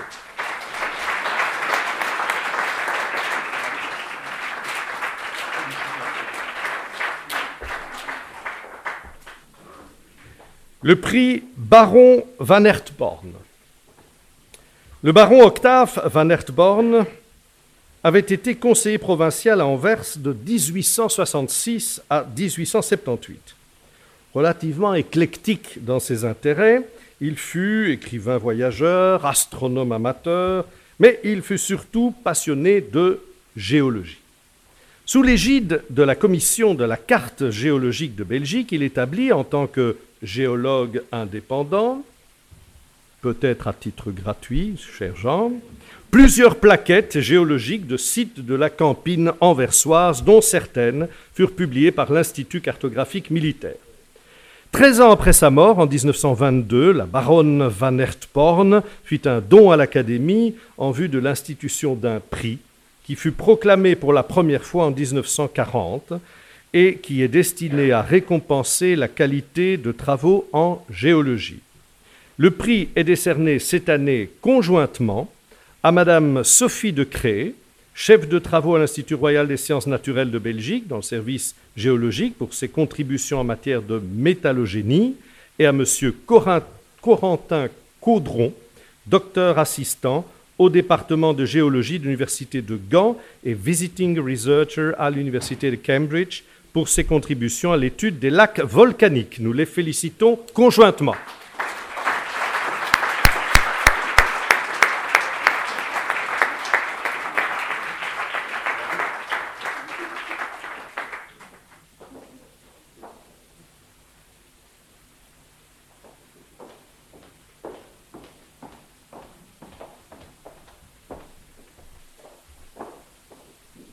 Prix Henri Butkenbach. Créé en 1945 grâce à un don fait par Henri Butkenbach lui-même, de son vivant, Ce prix est décerné aux auteurs de travaux en minéralogie, pétrographie ou paléontologie, travaux basés sur des matériaux recueillis de préférence en Belgique. Géologue minéralogiste, Henri Butchenbach fut professeur à l'Université de Liège de 1921 à 1945, après avoir été administrateur délégué de l'Union minière au Haut-Katanga de 1907 à 1912. Il est notamment le découvreur de plusieurs espèces minérales. Élu correspondant de la classe des sciences en 1929, il en devint membre titulaire en 1933 et la dirigea en 1944. Le prix est attribué cette année à M. Fabrice, Fabrice euh, Dalbo, chercheur postdoctoral au département d'ingénierie civile et environnementale et des sciences de la Terre de l'Université Notre-Dame, en anglais dans le texte, à Indiana, aux États-Unis, pour ses recherches qui portent sur l'étude cristallochimique de minéraux d'uranium.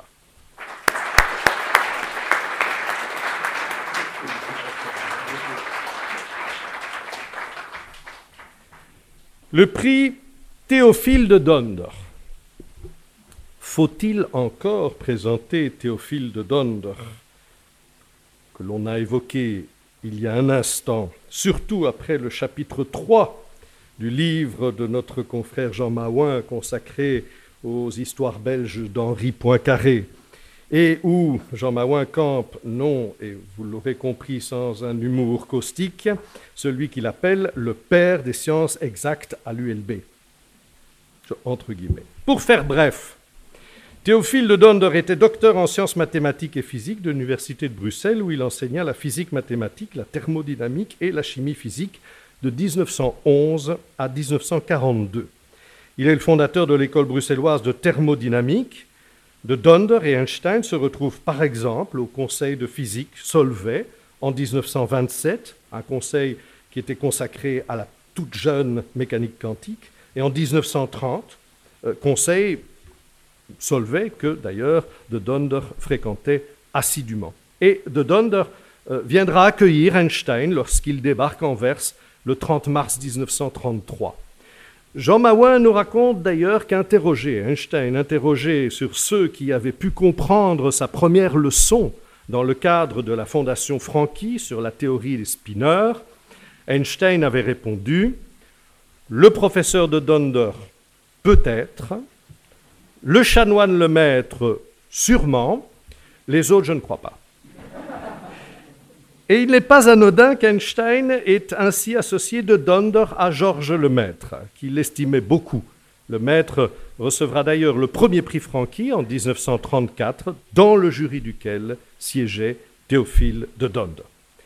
Mais j'ajouterai que de Donder était aussi un musicien un musicien averti, pianiste, beethovenien. Il consacra d'ailleurs deux articles du bulletin de la classe des sciences au clavier bien tempéré de Jean-Sébastien Bach. Élu correspondant de la classe des sciences en 1919, il en devint membre titulaire en 29 et la dirigea en 1937. En 1954, Théophile de Donder fera à l'Académie un don de 5000 francs belges qui sera doublé, je le mentionne, au, cas où la secrétaire générale du FNRS nous regarderait sur académie.tv, ce montant sera doublé dans la foulée par le FNRS et complété après le décès du physicien en 1957 par une souscription qui ramènera cette fois 107 000 euros, 107 euh, 000 francs belges, si bien qu'en 1958 on crée le prix Théophile de Donder. Ce prix est décerné cette année, on vous l'a déjà presque annoncé, à M. Geoffrey Compère, chercheur qualifié du FNRS au département euh, de physique théorique et mathématiques euh, de l'ULB pour ses contributions originales et remarquées à la théorie des trous noirs et à la relativité générale. Si M. Euh, Compère, je le vois, attention à la caméra, nous le félicitons.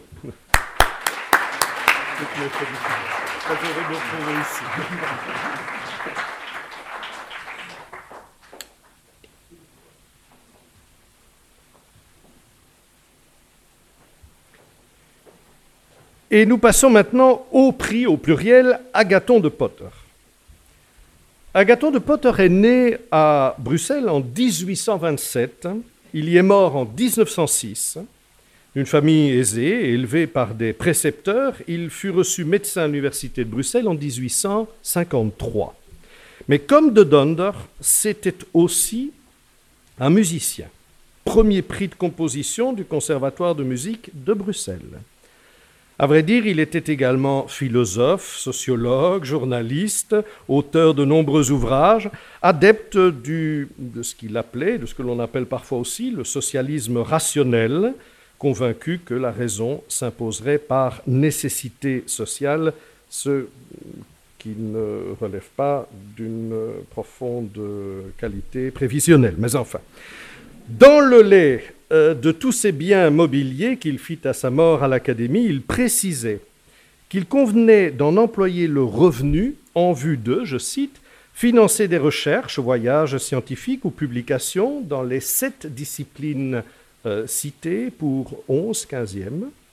Ce sont les subventions, nous y viendrons.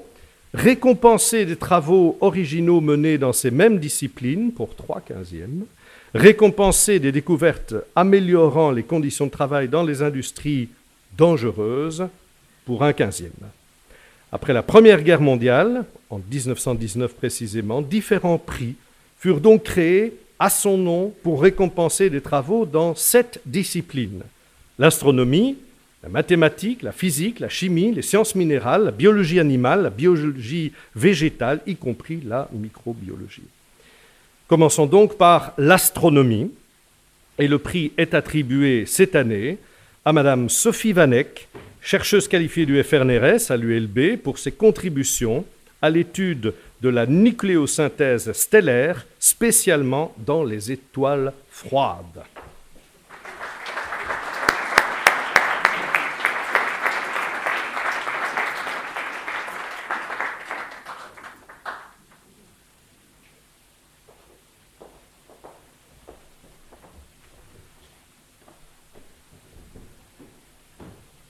Pour la biologie animale maintenant, le prix est attribué à Madame Élise Hennebert, première assistante à l'Université de Mons, et pour ses travaux pluridisciplinaires remarquables sur l'étude des adhésifs invertébrés en milieu aquatique, combinant le comportement, l'approche ultrastructurale, la physiologie et la biochimie.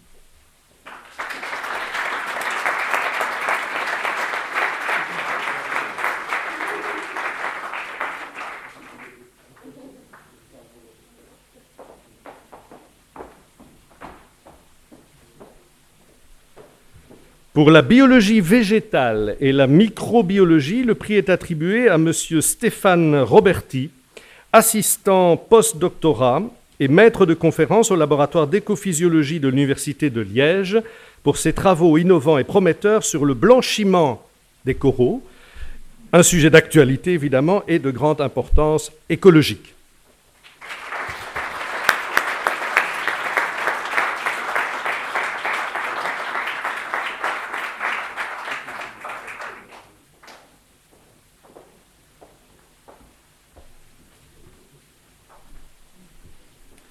Pour la chimie, le prix est attribué à Madame Anne-Sophie Duet, professeure à l'Université de Liège, pour ses travaux sur la spectroscopie de force sur molécules uniques et manipulation de molécules individuelles.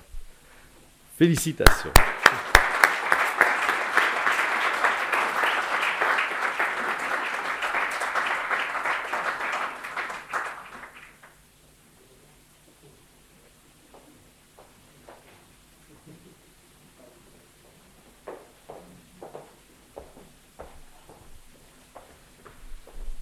Pour les sciences minérales maintenant, la géologie, la minéralogie, la cristallographie, le prix est attribué à M. Olivier Lambert, chercheur en paléontologie à l'Institut royal des sciences naturelles de Belgique pour ses travaux sur l'évolution des cétacés.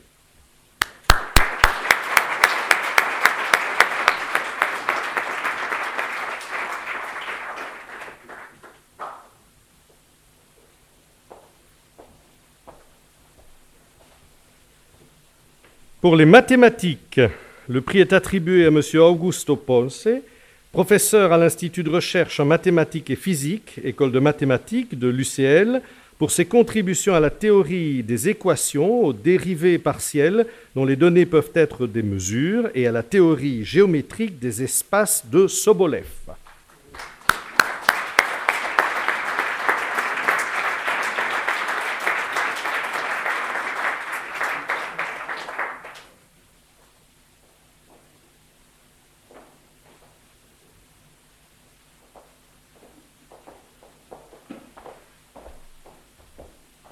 Enfin, pour la physique, le prix est attribué cette année à M. Vincent Ginis, professeur assistant à la VUB et visiting professor à l'université de Harvard, pour ses concepts novateurs dans le domaine des applications des métasurfaces nanostructurées, concepts qui élargissent la palette connue des forces optiques.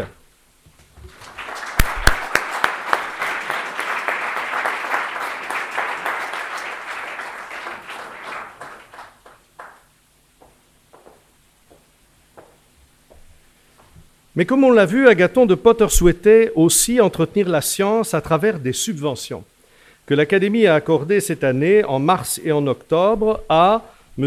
Robin euh, Bevernagi, boursier FRIA dans le laboratoire de photochimie supramoléculaire de l'Université catholique de Louvain.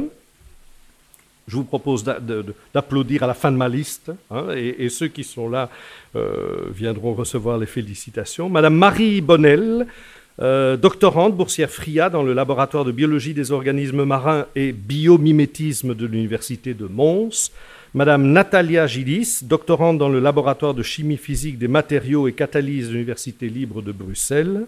Monsieur Simon Hellemans, aspirant du FNRS, dans le laboratoire d'évolution biologique et écologie de l'Université libre de Bruxelles, M. Baptiste Lebourg, doctorant FRIA dans le laboratoire d'océanologie de l'Université de Liège, M. Sébastien Mouchet, chargé de recherche FNRS dans le laboratoire de physique du solide de l'Université de Namur, Mme Mariana euh, Pinzone, euh, boursière FRIA dans le laboratoire d'océanologie de l'Université de Liège, Monsieur Maurice Retou, boursier ULB dans le laboratoire d'ingénierie des nanosystèmes moléculaires de l'Université libre de Bruxelles, Monsieur Nicolas euh, Stouraro, chercheur postdoctoral dans le laboratoire d'océanologie de l'Université de Liège, Madame euh, Elisabeth Valkenir van Dijk, euh, chargée de recherche du FNRS dans le laboratoire d'ingénierie des nanosystèmes moléculaires de l'Université libre de Bruxelles, et enfin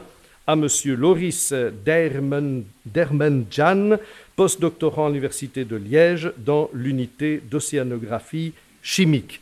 Si l'un ou l'autre est là, nous les félicitons, mais ils ont reçu leur, subvention, ils sont peut-être en Ouganda, et, et c'est très bien ainsi. Le prix François de Reutz. Les frères de Reutz étaient nés à Liège, tous deux tous deux docteurs en sciences physiques et mathématiques et tous deux professeurs ordinaires à l'Université de Liège. L'aîné, Jacques, il fut chargé de nombreux enseignements portant notamment sur l'analyse mathématique, le calcul différentiel et intégral ou l'algèbre supérieure. Il est l'auteur d'un essai d'une théorie générale des formes algébriques. Élu correspondant de la classe des sciences en 1890, il en devint membre titulaire en 1909 et le second des frères, François-Henri, était lui assistant, répétiteur, puis chargé de cours de la, chargé pardon, du cours de géométrie supérieure à l'Université de Liège. Il mourut cependant prématurément le 23 février 1902, alors qu'il venait d'être promu professeur ordinaire. Il avait été élu correspondant de la classe des sciences en 1898. Et c'est en mémoire de son cadet François que Jacques, l'aîné des deux frères de Hertz, souhaita instituer un prix créé en 1902 grâce à un capital de 10 000 francs belges de l'époque, qu'il compléta en 1921 d'un capital supplémentaire de 6 200 francs.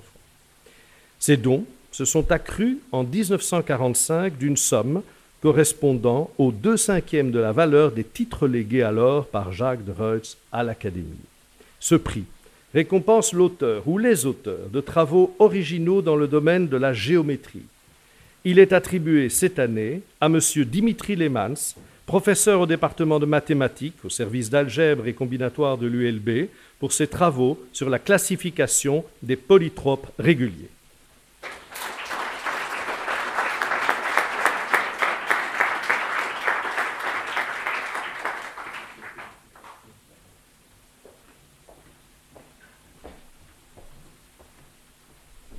Le prix Dubois de Beauque. En 1950 et 51, l'ingénieur Alfred Dubois fit don à l'Académie d'un capital de 150 000 francs sous forme d'emprunt pour honorer la mémoire de ses parents, le couple Dubois de Beauque. En 1970, à la mort du dernier usufruitier, ces emprunts furent vendus et le prix devint effectif en 1978. Je dois bien dire que nous ne disposons d'aucune information sur les dédicataires des prix et pas davantage sur leur fondateur, Alfred Dubois, ce qui raccourcira la séance. Mais dans un courrier adressé à l'Académie, M. Dubois se dit ingénieur civil et ingénieur électricien. Après sa mort, en tout cas, en 1952, l'ancien secrétaire perpétuel de Célis écrivit à son fils Émile Dubois, installé à Marrakech, au Maroc, pour qu'il confie à l'Académie des informations biographiques sur son père, la réponse, s'il y en eut une, n'a pas été retrouvée dans nos archives. Je fais donc un vibrant appel à toute personne qui disposerait d'informations sur euh, ce donateur. Le prix, en tout cas, récompense l'auteur de travaux originaux relatifs à l'électrophysiologie et il est attribué cette année à M. Pierre Cardol, maître de recherche du FNRS à l'Institut de botanique de l'Université de Liège, pour ses travaux qui ont permis de mettre en évidence la diversité des mécanismes bioénergétiques chez diverses sortes d'organismes photosynthétiques.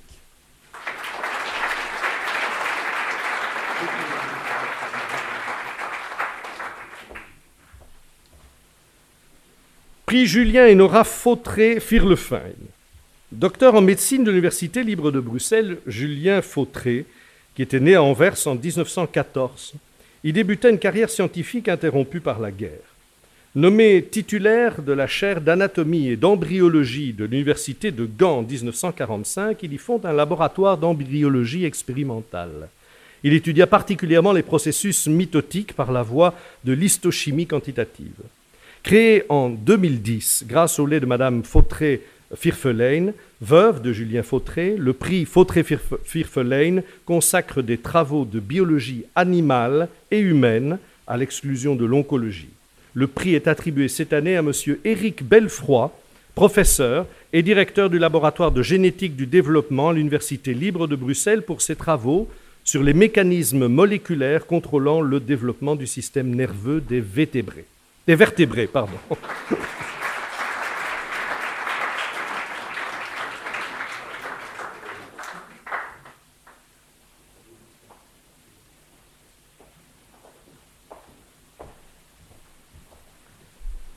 Le prix Léon et Henri Frédéric. Léon Frédéric était docteur en sciences naturelles et docteur en médecine de l'université de Gand. Il rejoignit l'université de Liège en 1879 lorsque celle-ci le désigna pour la chaire de physiologie. Fondateur de l'Institut de physiologie, expérimentateur de grand talent, il était célèbre notamment pour ses travaux sur la circulation sanguine et le fonctionnement du cœur. Il fut aussi un physiologiste éclectique, comme en témoignent ses recherches multiples sur les animaux marins. Il est le découvreur de l'autotomie. Autostomé, pour ceux qui ont fait du grec, c'est facile, c'est la capacité qu'ont certains animaux, reptiles et invertébrés, à euh, se euh, couper une partie vitale du, du, corps quand ils ont envie de s'échapper. Ce fut enfin un naturaliste averti de la faune et de la flore des hautes fagnes. Élu correspondant à la classe des sciences en 1879, il en devint membre titulaire en 94 et la dirigea en 1904. Son fils et successeur à l'université de Liège, Henri Frédéric, enseigna la physiologie tant en faculté de médecine qu'en faculté des sciences. S'intéressant à la physiologie cardiaque, comme son père, il fut parmi les précurseurs des recherches sur la transmission neuro-humorale. Zoologiste dans l'âme, ses travaux sur les tortues lui valurent le prix décennal de zoologie en 1941. Il fut également recteur de l'Université de Liège de 1947 à 1950. Élu correspondant de la classe des sciences, il en devint membre titulaire en 1946. Créé en 1969, le prix Léon et Henri Frédéric couronne l'ensemble de l'œuvre déjà publiée d'un chercheur dans le domaine de la physiologie ou dans celui des sciences apparentées, telles que la biologie moléculaire, la biochimie, la biophysique, la pharmacodynamie, etc. Il est décerné cette année à Madame Marilène Van de Ven, chercheuse au Centre d'ingénierie des protéines de l'Université de Liège, pour ses travaux sur la structure des RNA non codants.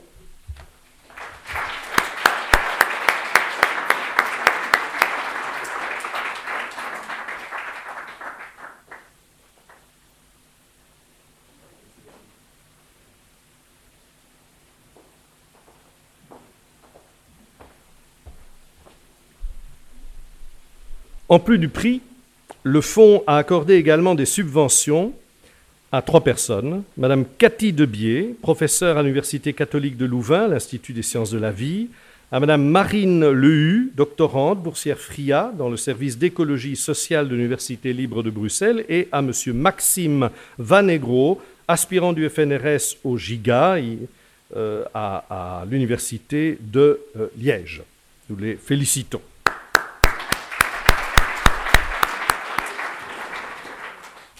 Le prix du fonds Jean Lebrun. Jean Lebrun était diplômé en agronomie coloniale de l'Université de Louvain et il exerça son métier au Congo belge de 1929 à 1948 dans le cadre de l'Institut agronomique congolais, dont il fut le secrétaire général.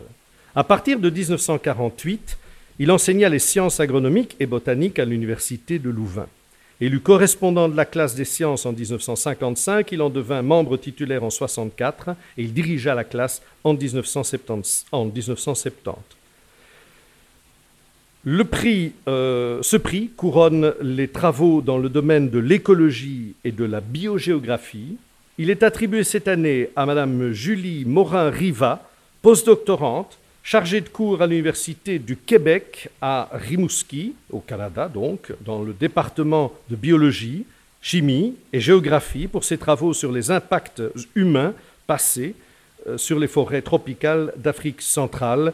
Euh, Madame euh, Julie, Morin-Riva est au Québec, elle n'est donc pas ici, mais elle remercie par courrier, la remercie par courrier, elle a remercié par courrier la classe des sciences, bien sûr, et l'Académie. Nous la félicitons in absentia.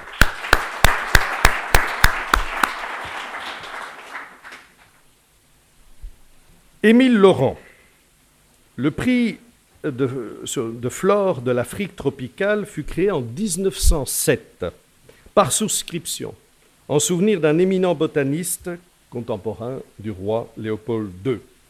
Docteur en sciences naturelles de l'Université libre de Bruxelles en 1888, Émile Laurent rejoignit la faculté agronomique de Jean Blou en 1891.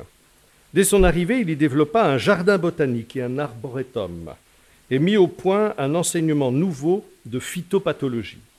Alors qu'il poursuivait des recherches sur l'amélioration de la culture des levures et l'assimilation de l'azote par les légumineuses, le roi Léopold II lui confia plusieurs missions dans l'État indépendant du Congo, à la fois pour y établir des cultures de plantes vivrières et pour y réaliser des explorations botaniques. C'est au retour de la dernière de ces missions que, malade, il mourut lors de la traversée qui le ramenait en Europe. Il avait été élu correspondant de la classe des sciences en 1900. Ce prix est décerné à l'auteur belge ou aux auteurs belges du meilleur travail relatif à l'étude de la flore ou des productions végétales de l'Afrique tropicale, y compris les travaux d'anatomie et de physiologie des plantes congolaises. Il est attribué cette année à M. Grégory Mailly, professeur à l'Université de Liège, agrobiotech de Jean Blou, pour ses contributions à l'étude du déterminisme des communautés végétales, à la gestion de la diversité végétale et à la valorisation des ressources de la flore dans des stratégies d'agro-ressources ou de services écosystémiques.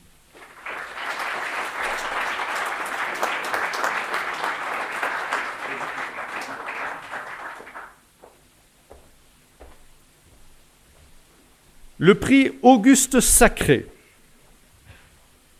Il y a en fait deux prix sacrés, tous deux créés en 1909 grâce à un don d'un certain Léon Sacré.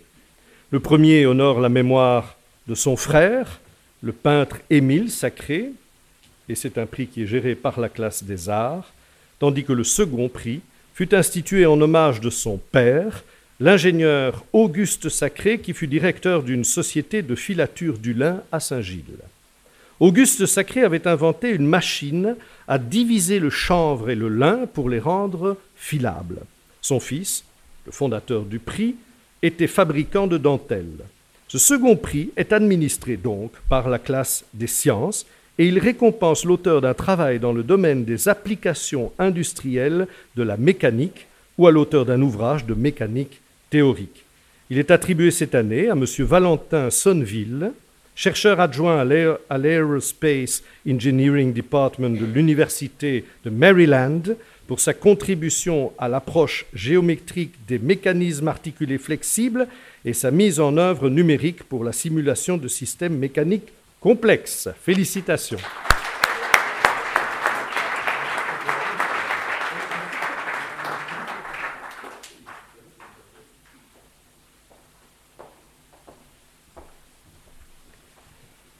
Le prix de génétique Joseph Skepkens ce prix, destiné à récompenser l'auteur d'un travail expérimental original en génétique des végétaux, spécialement des plantes de grande culture, fut créé en 1922.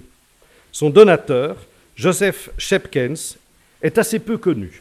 C'était un horticulteur et un marchand de graines à Jean-Blou, et ce fut l'un des membres fondateurs en 1885 de l'actuelle Société royale horticole de Jean-Blou. Le prix est attribué cette année à M. Frédéric Boucher, docteur en biologie moléculaire végétale, chercheur postdoctoral à l'Université de Liège et à l'Université de Wisconsin-Madison aux États-Unis pour sa contribution à l'étude du contrôle génétique de la floraison chez les angiospermes.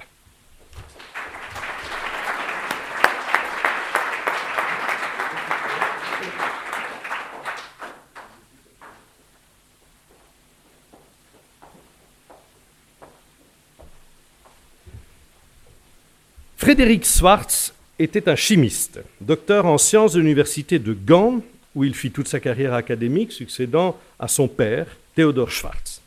Ses recherches portaient essentiellement sur l'étude des composés fluorés, sur leur synthèse et leur comportement chimique. Nommé professeur ordinaire en 1910, il fut, entre autres, président du Comité national de chimie et président du comité scientifique de l'Institut de chimie Solvay. Élu correspondant de la classe des sciences, il en devint membre titulaire en 1911 et la dirigea en 1925.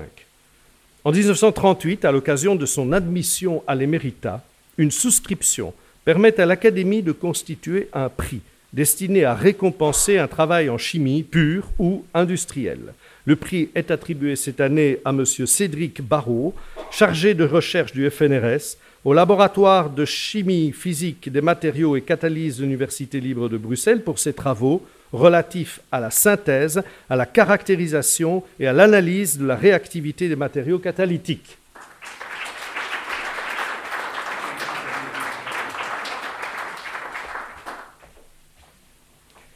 Enfin, le prix Adolphe Wetrems. Deux prix Wetrems ont été créés en 1926 sur, je cite, le solde de la succession d'Adolphe Wetrems, sous forme d'une rente et d'un capital en titre dont les revenus devaient servir, je cite encore, à la constitution de deux prix, l'un en sciences mathématiques et physiques, l'autre en sciences naturelles. Adolphe Wetrems, de son vivant associé à une miroiterie, vivait en fait de ses rentes.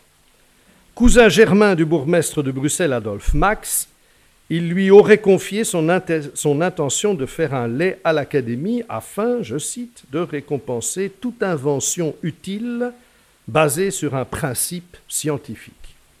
Comme si il y avait des choses inutiles qui proviennent de la science. Mais enfin.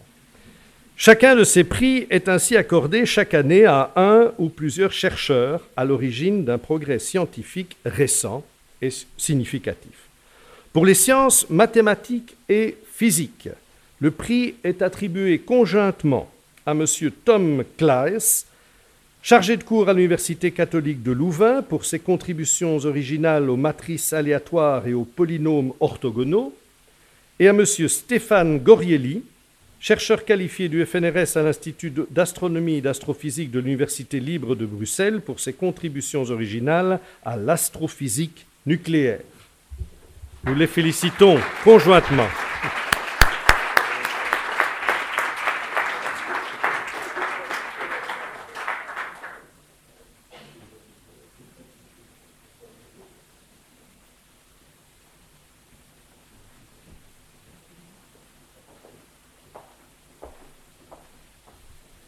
Et pour les sciences naturelles, le prix est attribué à M. François Verregen, chargé de cours à l'Université de Liège, agrobiopôle de Chamblou, pour ses recherches tant fondamentales qu'appliquées sur les médiateurs chimiques dans le contrôle des relations entre plantes et insectes ravageurs. Nous le félicitons.